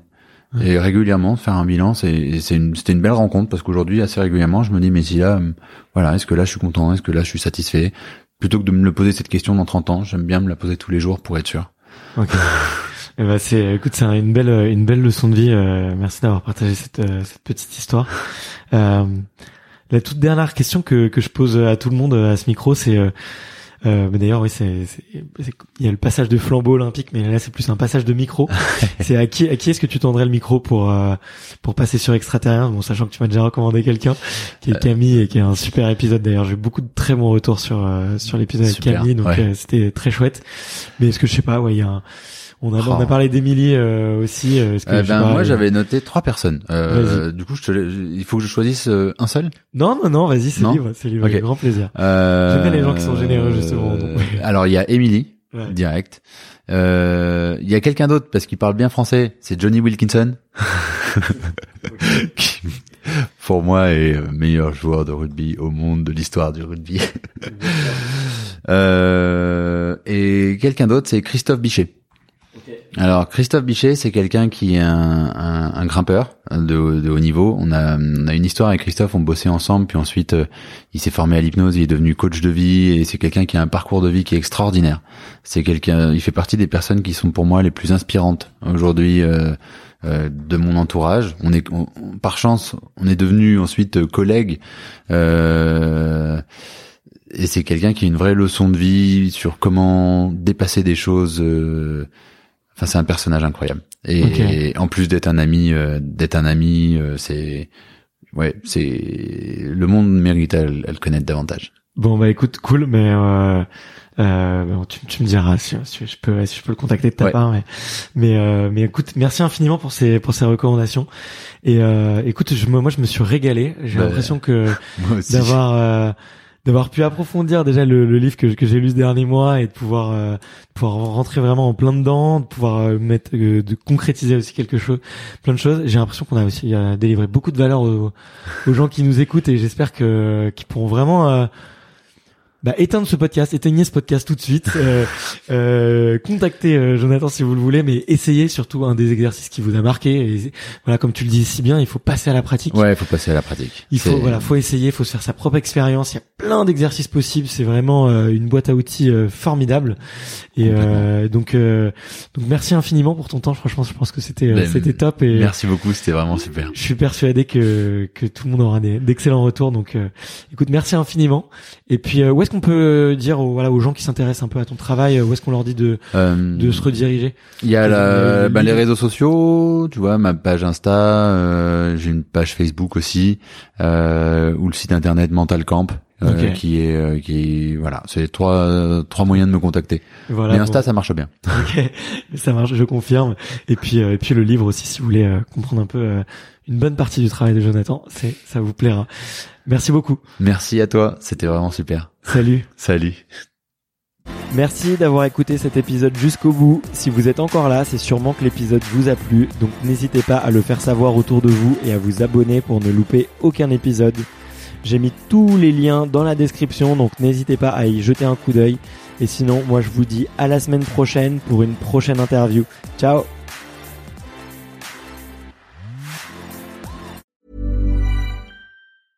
when it comes to your finances, you think you've done it all. You've saved, you've researched, and you've invested all that you can. Now it's time to take those investments to the next level by using the brand behind every great investor, Yahoo Finance. As America's number one finance destination, Yahoo Finance has everything you need, whether you're a seasoned trader or just dipping your toes into the market. Join the millions of investors who trust Yahoo Finance to guide them on their financial journey. For comprehensive financial news and analysis, visit yahoofinance.com, the number one financial destination, yahoofinance.com.